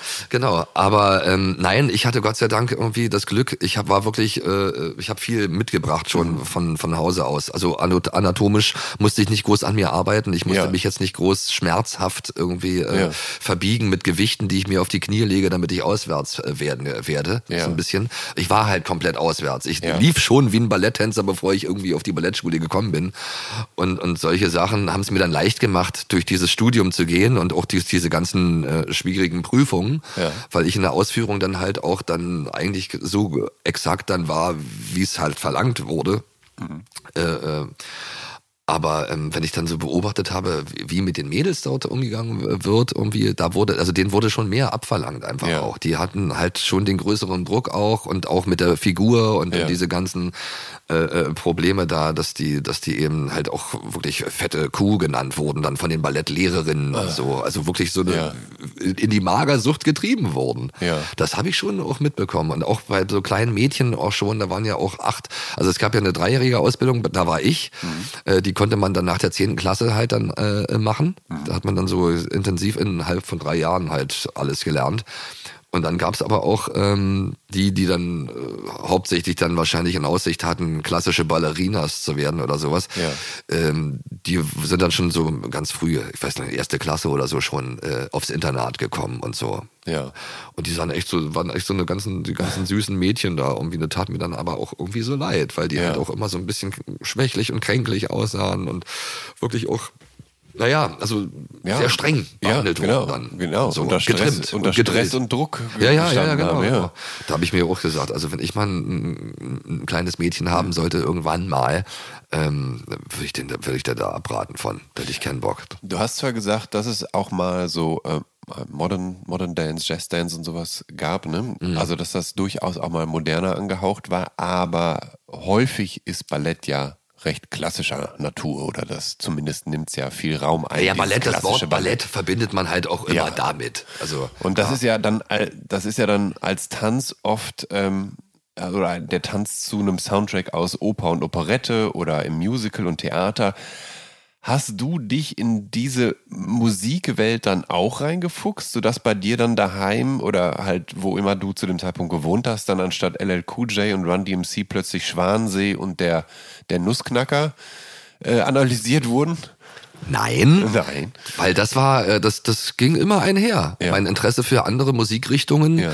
Äh, äh, haben ja mein, mein Interesse an Hip-Hop nicht geschmälert. Ja. Also ich habe äh, sehr gerne auch ähm, schon in der Schul zu Schulzeiten gab es halt auch, was weiß ich, Mozart-Stücke, die ich toll fand und die ich mir auch gerne angehört habe.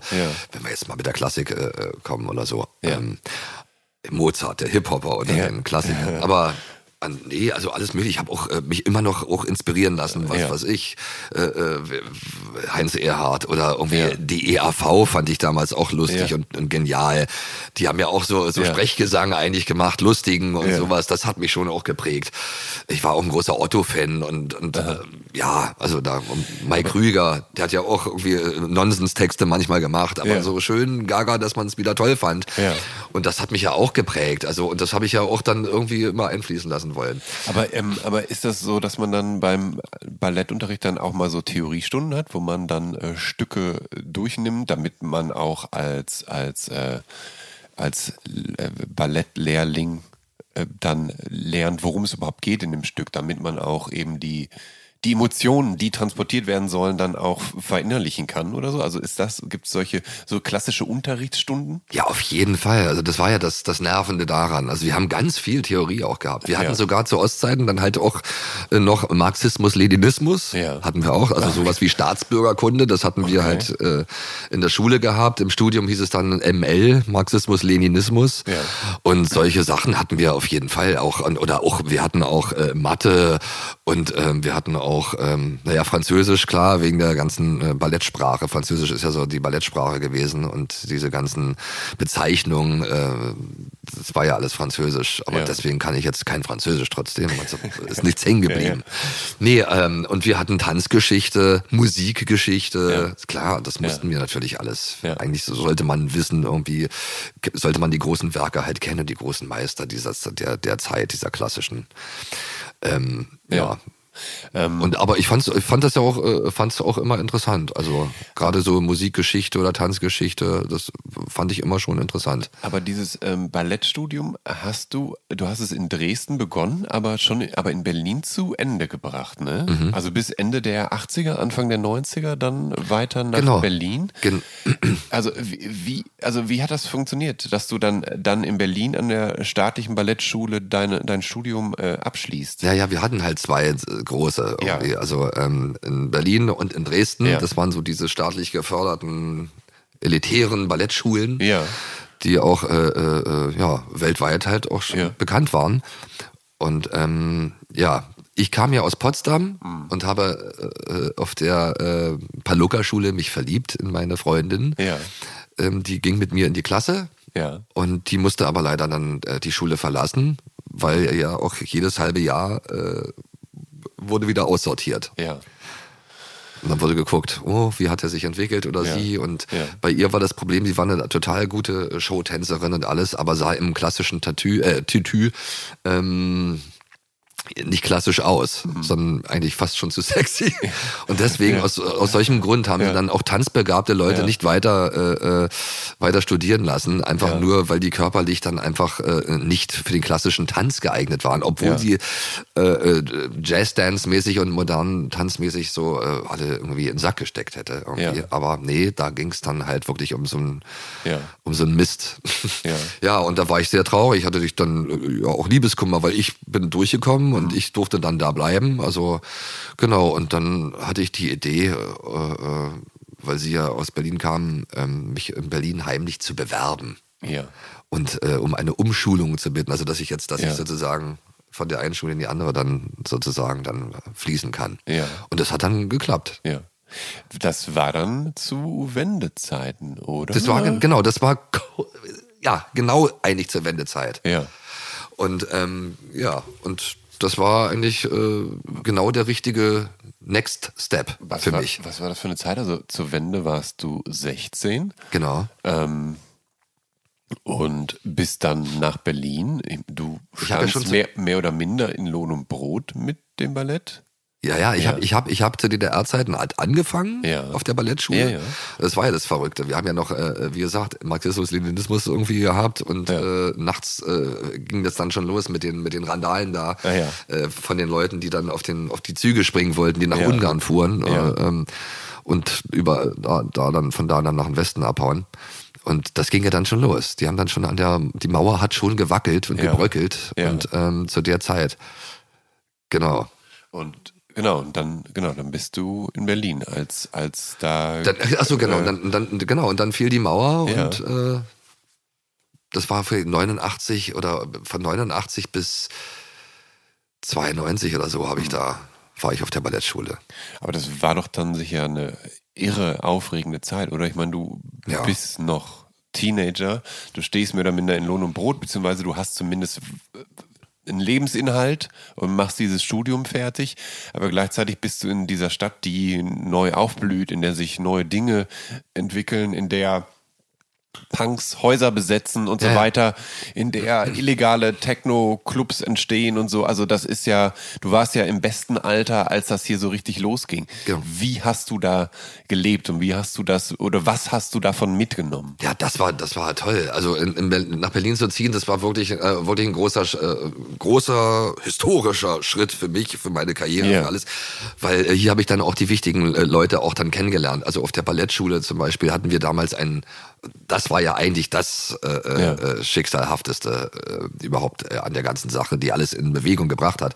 Wir hatten ein Videoprojekt äh, äh, Projekt gehabt auf der Ballettschule.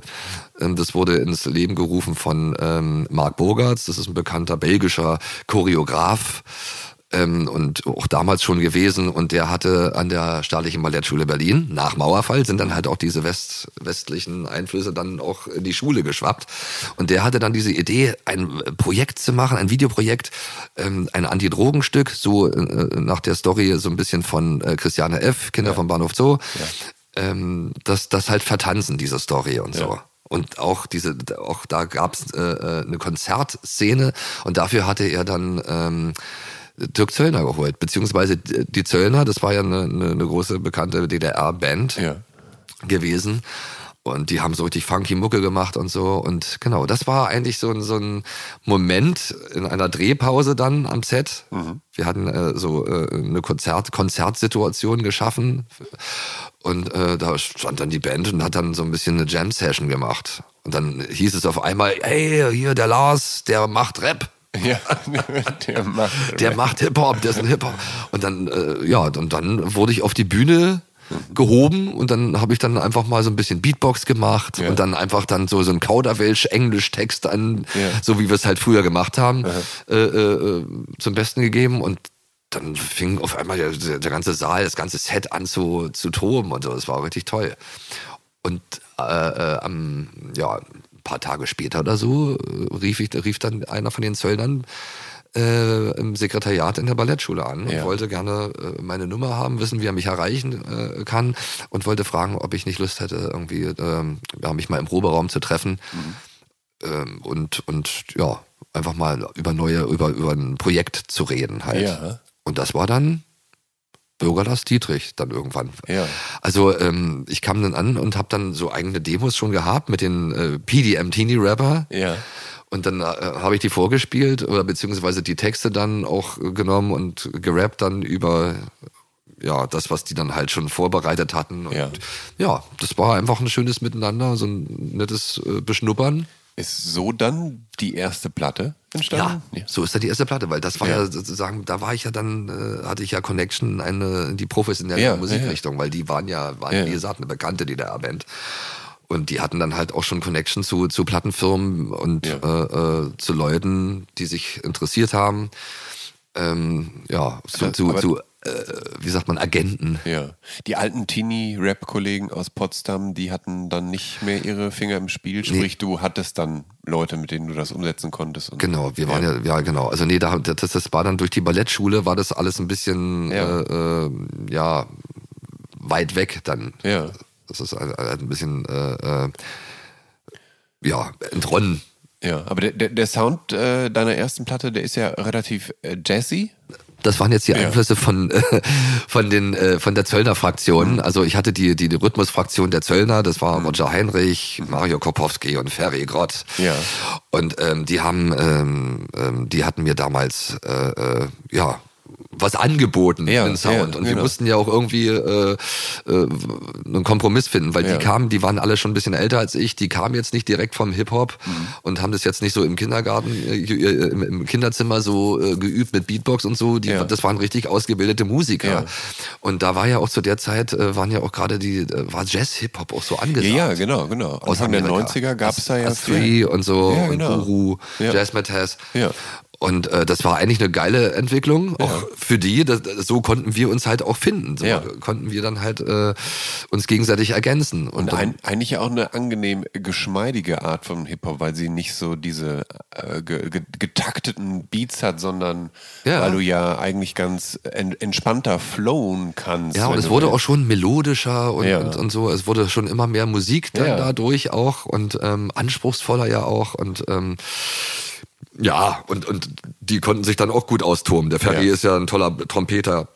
Ja. Und, und ähm, hat dann halt ganz viele, also für mich war das alles Ja. Wahnsinn. Ja. Auf einmal mit professionellen Musikern zu arbeiten, die dann wirklich sich mit einer mit einem Flügelhorn oder einer Trompete so hinstellen und dann richtig cool Mucke machen dann irgendwie. Also das ist halt, das hat auf jeden Fall mehr Flair als äh, das Scratchen mit der Bandmaschine. Genau, die ich ja auch schon kannte, genau, auf jeden Fall. Aber diesmal, wow, das klang jetzt richtig professionell. Und das war, war schon toll. Du hattest dann ähm, den Mädchenmillionär, also einen Song von deiner ersten Platte, den spielst du in Stefan Raabs Sendung Vivasion. Und da hat's anscheinend gefunkt zwischen euch. Ne? Ja. Also das, habt ihr euch bei deinem Auftritt kennengelernt?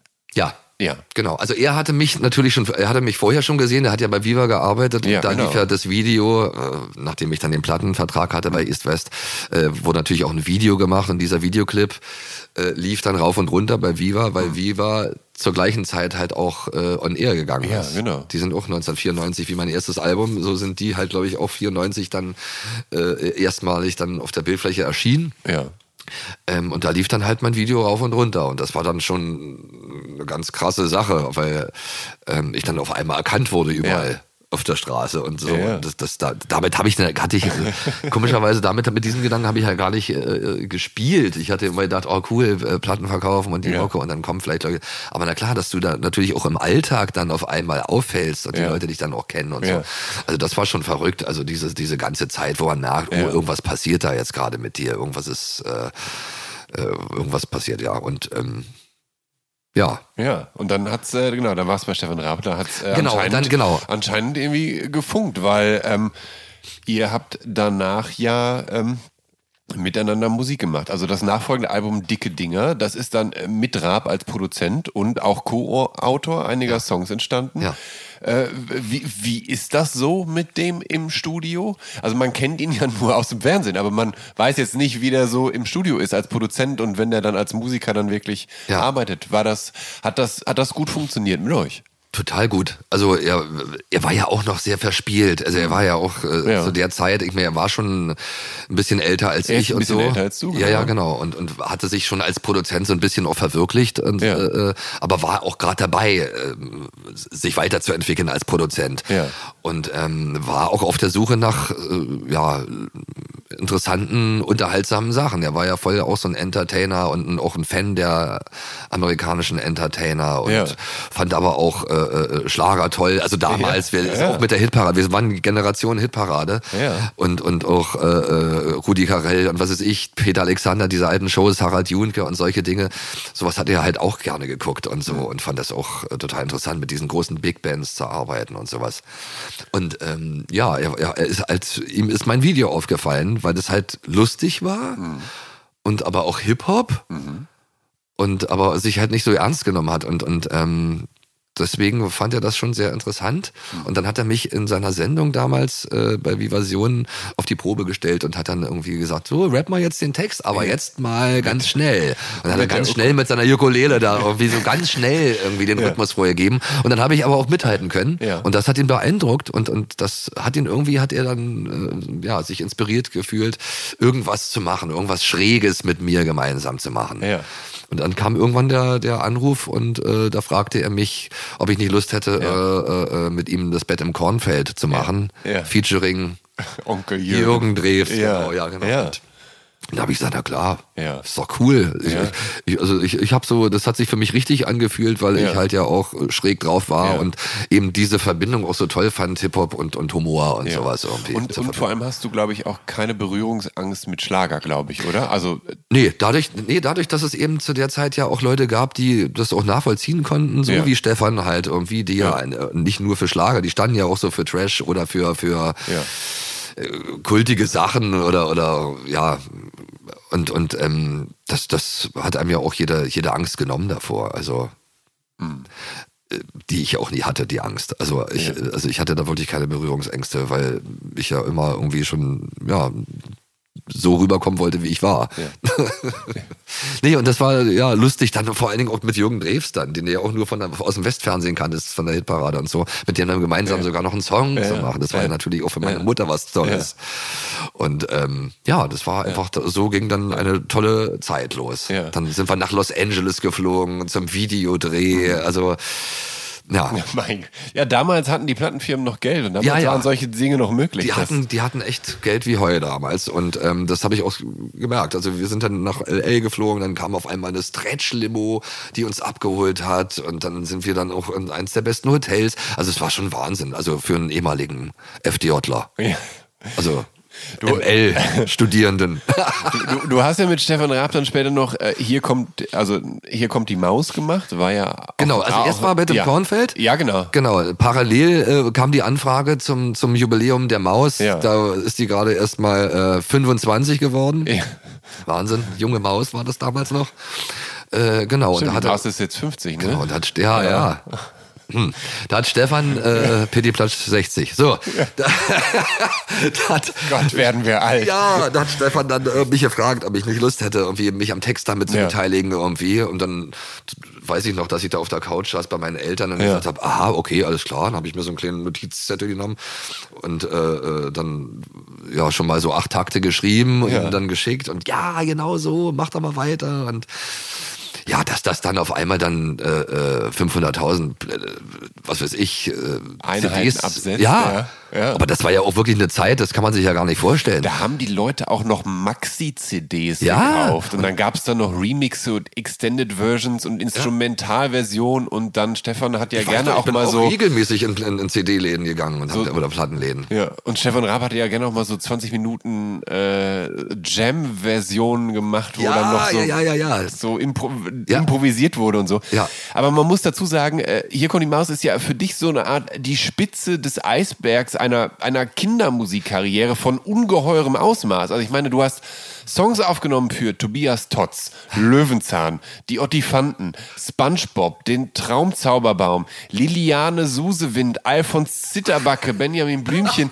Also es ist ja, du hast ja so ein, einmal das Kinderalphabet durch, äh, durchexerziert. Äh, Fühlst du dich mit diesem ja, quasi Abo auf Kindersongs wohl oder nagt da manchmal die Eitelkeit in dir und du sagst, boah, Alter, du hast Ballett studiert, äh, äh, mach gefälligst E-Musik oder Hochkultur und nicht. Nein, kann man alles Ja, wunderbar ja, verbinden. ja. Alle, alle, alle Facetten, die ich habe, lassen sich wunderbar durch, durch Musik wie diese irgendwie Ja. äh, verbinden. Und ich finde das, nee, das hat im, im, im Gegenteil, das, das Ja. ist jetzt immer mehr, äh, hat sich das gefestigt und ist immer mehr so mein, mein Ding geworden. Ja. Mein eigenes Ding. Und das, das fand ich, das hat irgendwie totalen Spaß gemacht und macht ja immer noch. Also ich bin, äh, ich gucke mir immer noch gerne mit meinen Kindern. Ich habe ja auch drei Kinder. Ja, wollte ich gerade sagen. Genau. Hören, hören deine Kinder deine Musik oder mögen die das und finden die das toll, wenn du wieder einen neuen, naja, Kinderhit machst Nee, zu so- irgendeiner beliebten Figur? Ja, das find, also mit Pitti Platsch und sowas finden sie halt schon auch Ja. äh, lustig, weil ich, das waren auch ihre Ja. äh, äh, ersten äh, Ja, ja, Berührungspunkte äh, mit Musik halt. Als, als sie auf die Welt kamen, habe ich natürlich versucht, äh, ähm, die genauso zu prägen mit den Sachen, die mich geprägt haben, wo ich denke, dass die mir gut getan haben und, mhm. äh, und mich gut beeinflusst haben. Und das habe ich bei den Kindern auch gemacht. Und da war ich auch ganz sorgfältig und habe schön ordentlich auch wirklich äh, angefangen mit der Pitti-Platt, Schallplatte, mhm. dann ab und zu mal den Sandmann. Das, das, auf den wäre ich jetzt nämlich zu sprechen gekommen, ob, Ja. der, ob man Ach stimmt, der Sandmann ja auch. Ein Sandmann-Song. Ich- Hast du einen gemacht? ja, du, ja, Ach, der- du hast einen gemacht. Wo- wo- Der Sonst wollte ich halt- gerade sagen, der, der würde ja nur noch fehlen zum Glück, oder? Der ist, der ist leider untergegangen, äh, ähm, aber das ist dann halt immer schwierig Ja. irgendwie dann äh, Ja. heutzutage. Das, also man stellt sich das manchmal naiver vor. Man denkt, alle ziehen an einem Strang, aber dann am Ende verläuft dann sowas im Sande. Deswegen, also ich habe ich hab einen schönen Sandmann-Song gemacht. Der ist auch auf einer Sandmann-CD drauf. Ähm, mit anderen noch Traumzauberbaum-Liedern, die ich gemacht habe für den Abendgruß, was auch total äh, toll ist und wo ich überhaupt keine Berührungsängste habe. Im Gegenteil. Also auch in, innerhalb des Kinderbereiches gibt es ja auch so viele unterschiedliche Sachen, die man entdecken kann und ausprobieren kann. Und ähm, ja, also das 2018, dann gibt es nochmal einen stilistischen Schlenker bei dir, denn du äh, veröffentlichst das Album äh, Damenwahl und das ist so eine Revue-Swing-Platte. Wie kommt das zustande? Ja, äh, mein Manager, mein ehemaliger Manager Jens Kuwal, der war auch Produzent und hat äh, mit Till Brönner zusammen auch äh, äh, Sachen produziert, beziehungsweise mit Till Brönner als Produzent, als gemeinsam, als Produzententeam. Ja. Ähm, die, das letzte Album zum Beispiel von Hildegard Knef Ja. äh, zusammen produziert und äh, also so und, und von Manfred Krug auch und also sehr viel Swing. Ja. Swingmusik und Jazz und sowas Ja. irgendwie. Und das war damals der Moment, wo Robbie Williams halt dann auch Swing so ein bisschen etabliert hat, dann auch wieder jetzt in, Genau, genau. in die aktuelle Zeit und in den aktuellen Charts und so. Und da hatten wir einfach die Idee gehabt, dass, dass wir auch Auf mal der irgendwie- Welle mitzuschwimmen. ja, Ja, naja, ja, einfach, ja. einfach Ja. jetzt mal, Ja. weil ich ja anders natürlich irgendwie auch geprägt war von solcher Musik. Also diese Art Musik halt, weil Heinz Erhardt und solche Leute ja auch Boogie Woogie und was weiß ich und Swing Den so ein ja bisschen gemacht auch, haben. auch Covers auf der Platte Ja, eben, genau. Und ja. dann habe ich die Idee, hab lass uns doch mal so, so, so, äh, so ein paar Heinz Erhardt-Lieder irgendwie Ja. so verswingen. Ja. Also was halt natürlich zu mir passt irgendwie. Ja. Weil ich habe natürlich auch immer, ich war auch immer auf der Suche nach, äh, nach Möglichkeiten, äh, auch meine ganzen unterschiedlichen Facetten irgendwie dann halt auch zu, äh, zu einem Paket zu schnüren. Und weil ich ja auch eben tanzen kann in alle Richtungen, würde ich natürlich auch gern die Musik, dazu dann auch machen. Wobei, wo, wobei da natürlich eine neue Facette dazu kam, denn du hast eigentlich erstmals wirklich gesungen und nicht gerappt. Genau, ja, und das fand ich auch spannend. Ja. Dazu haben, haben, Ja. äh, haben die beiden mich ermutigt. Dann haben Ja. gesagt, oh, sing doch mal. Und dann habe ich dann irgendwie dann einfach frei Schnauze so, wie ich halt immer singe. Ich habe ja keine Gesangsausbildung ähm, genossen. Ähm, habe das dann einfach gemacht. Äh, Und das hat das dann einfach geklappt oder war das so? Ja, da müssen das wir noch ein muss bisschen man den schleifen. Hörer fragen, weil ich, ich Ja. persönlich Ja. irgendwie äh, äh, fand es einfach schön. Also Ja. weil es ja auch natürlich Ja. provo- äh, äh, äh, professionell produziert wurde und äh, das wunderbar sich eingebettet hat in diese Swingmusik. Irgendwie Ja. auch diese Art von Revue-Jazz äh, stand mir halt gut. Ich habe gerne auch dann so ein Video gemacht und dann äh, halt diese to tollen Tänze aus der Zeit dann auch gemacht.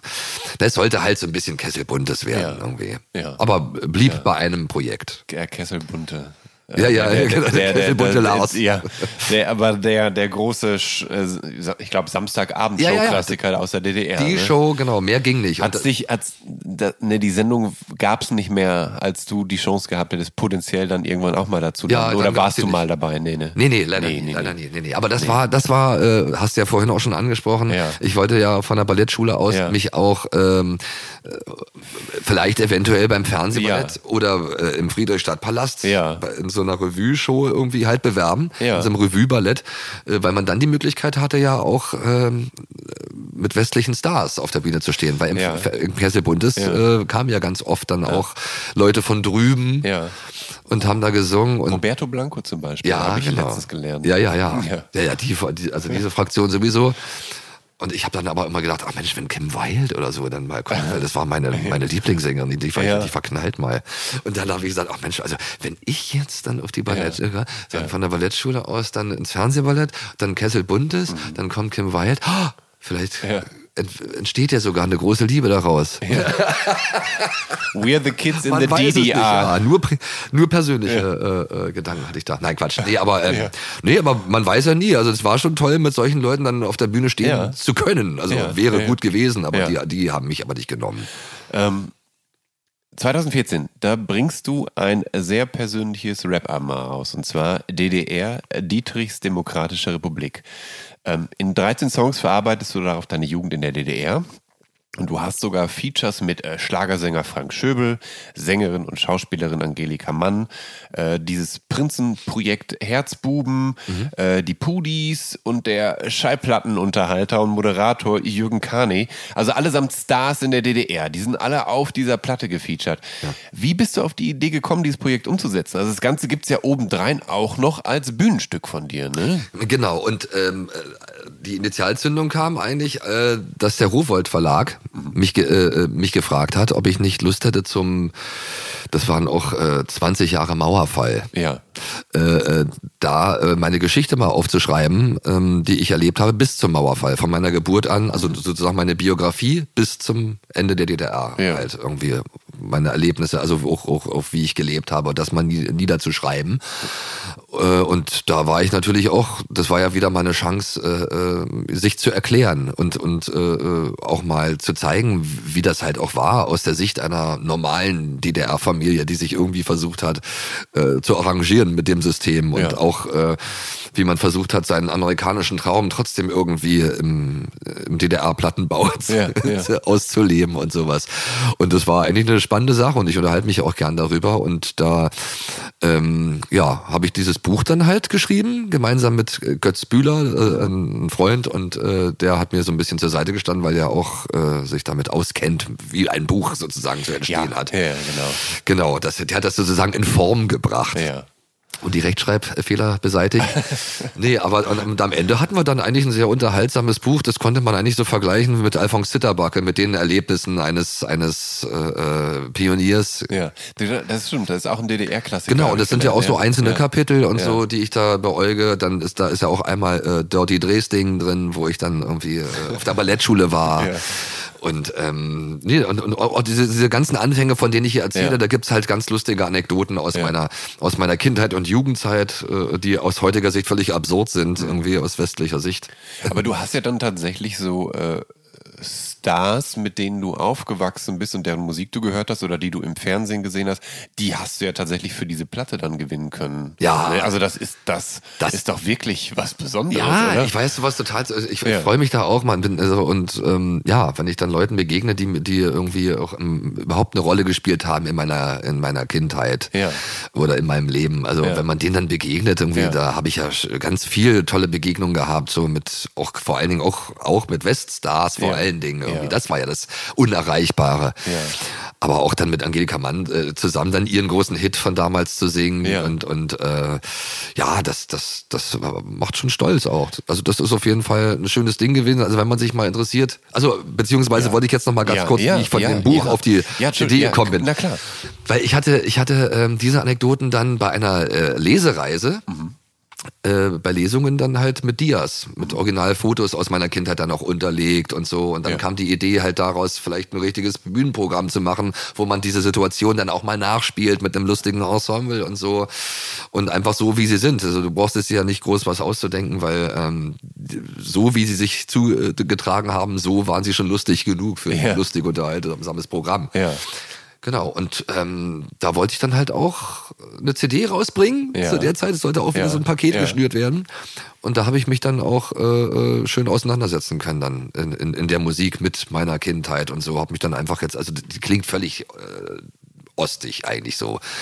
Und ähm, ja, kann ich nur jedem empfehlen, da mal reinzuhören, Ja. weil äh, äh, ich da wirklich einfach beschreibe, Ja. wie es, wie es sich angefühlt hat. Ich versuche einfach dieses Gefühl wiederzugeben, was man hatte, wenn man im Osten groß geworden ist. Dieser Jürgen Karney, der da mitmacht, ähm, der sagt mir nichts. Ich kenne den nicht. Ist Jürgen- das jemand, den du dann im Radio gehört hast oder im, im Fernsehen? Oder ist das, weil der ja auch Schallplattenunterhalter war, jemand war, wo du, also der aufgelegt hat im, in einem Club in Potsdam oder so und du konntest hingehen oder? Nein, Jürgen Karnay hat im DDR-Fernsehen. Karnay, ja, ja, Jürgen ja. Karnay hatte Ja. im DDR-Fernsehen die Sendung Bong moderiert. Bong? Ja, komischerweise. Wie B-O-N-G oder was? Ich glaube ja. Ich glaube, die hieß Bong. Aha. Ich habe nie hinterfragt, was das heißt. Ja. Aber, ähm, aber ich wusste, das ist eine Musiksendung. Ja. Und da hat er auch immer so die aktuellen äh, Hits der Ja. DDR-Künstler vorgestellt. Ähm, und genau, das war, das war so, das war einer, äh, ähm, ja, der war auch Radiomoderator und DJ. Und hat so in, in Sachen äh, Musik halt irgendwie äh, die, immer die DDR repräsentiert Ja. halt so. Und ähm, ja, deswegen halt, als ich ja, diese, ja. als ich die, die Idee hatte mit dem Album, habe ich gedacht, es wäre doch eine lustige Idee, ihn jetzt äh, Ja. anzuholen und zu fragen, ob er die Lust hätte, Na jeden klar. einzelnen Titel anzusagen. Und da gibt's Ja. halt, da gibt's eine, also eine CD-Version, wo jeden einzelnen Titel anmoderiert. Ach, Aber ja so, super. wie man Ja. ihn halt kennt. Ja. Und die Stimme und er selber, die haben sich ja kaum verändert. Also eher optisch, Gott sei Dank schon. Aber, äh, aber die Stimme ist immer noch die, die markante Jürgen Karnay-Stimme.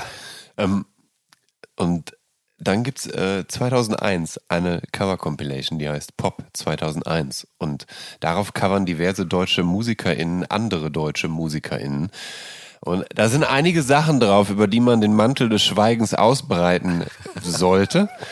Du wiederum widmest dich dem äh, schön exzentrischen äh, Popsong Wissenswertes über Erlangen von Foyer des Arts äh, dieser ja, 80er Popband äh, vom späteren äh, ja, Autoren Max Gold. Weißt du noch, warum du dir den Song vorgeknöpft hast? Ja, weil der völlig schräg ist. Ja. Das ist ja so, so, so, so ein dadaistischer Ja. äh, Song eigentlich so. Also äh, sagt ja eigentlich nicht viel aus, außer er, er liest fast schon in dem Song so eine Art äh, äh, ja, äh, Stadtplan Ja. äh, für Erlangen oder was weiß ich Ja. vor. Also ähm, das fand ich damals in der äh, in der neuen deutschen Welle irgendwie auch äh, schon besonders lustig irgendwie dieses Ja. Lied. Also auch überhaupt diese diese Art von Liedern, so wie Trio oder was weiß ich. Ja.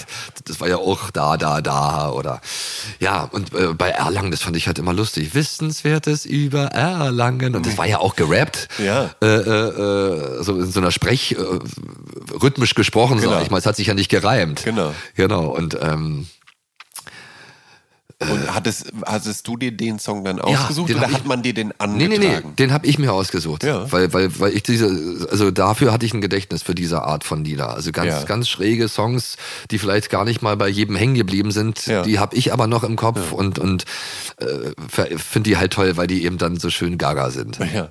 Und ja, und, und der- hatte Potenzial auch äh, zu einer, zu einer, zu einer hip-hoppigen Nummer irgendwie, fand ich auf jeden Fall. Zu einer funky. Ja, das, ja. Merken Sie sich eins, denn Erlangen liegt nicht im Sauerland. I, dum.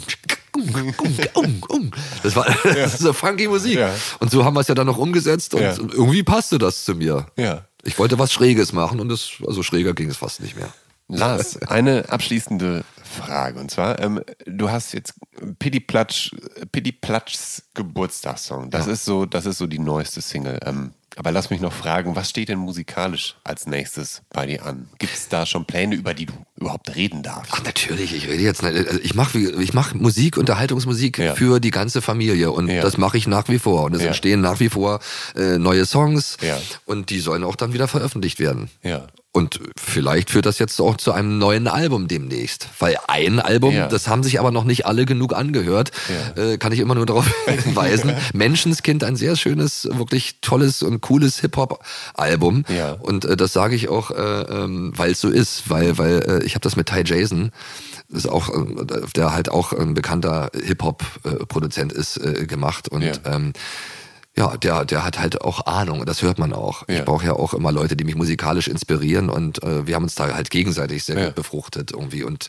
die Kinder äh, profitieren jetzt davon. Ja. Vielleicht sogar auch die Eltern. Ja. Ähm, lieber Lars, ich äh, danke dir ganz herzlich, dass du dir die Zeit genommen hast. Ja, krass, Das ist es war- schon wieder soweit? War es ja, das schon wieder? das war schon wieder. krass, dabei, dabei gibt's ja so viel noch zu erzählen aus dieser Zeit. Aber das Ja. machen wir mal ein andermal. Dann legen wir irgendwann mal, machen Ja. mal eine Fortsetzung. ja, ja, genau. Ähm, ich danke dir jedenfalls ganz herzlich, dass du hier bei der Soundtrack meines Lebens äh, dabei warst.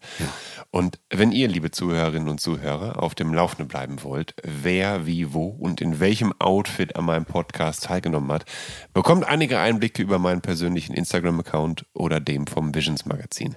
Kommt gut und gesund durch die anstehende Woche und dann hören wir uns hoffentlich bei der nächsten Episode von der Soundtrack meines Lebens wieder. Euer Jan Schwarzkamp und euer Bürger Lars Dietrich. Tschüss.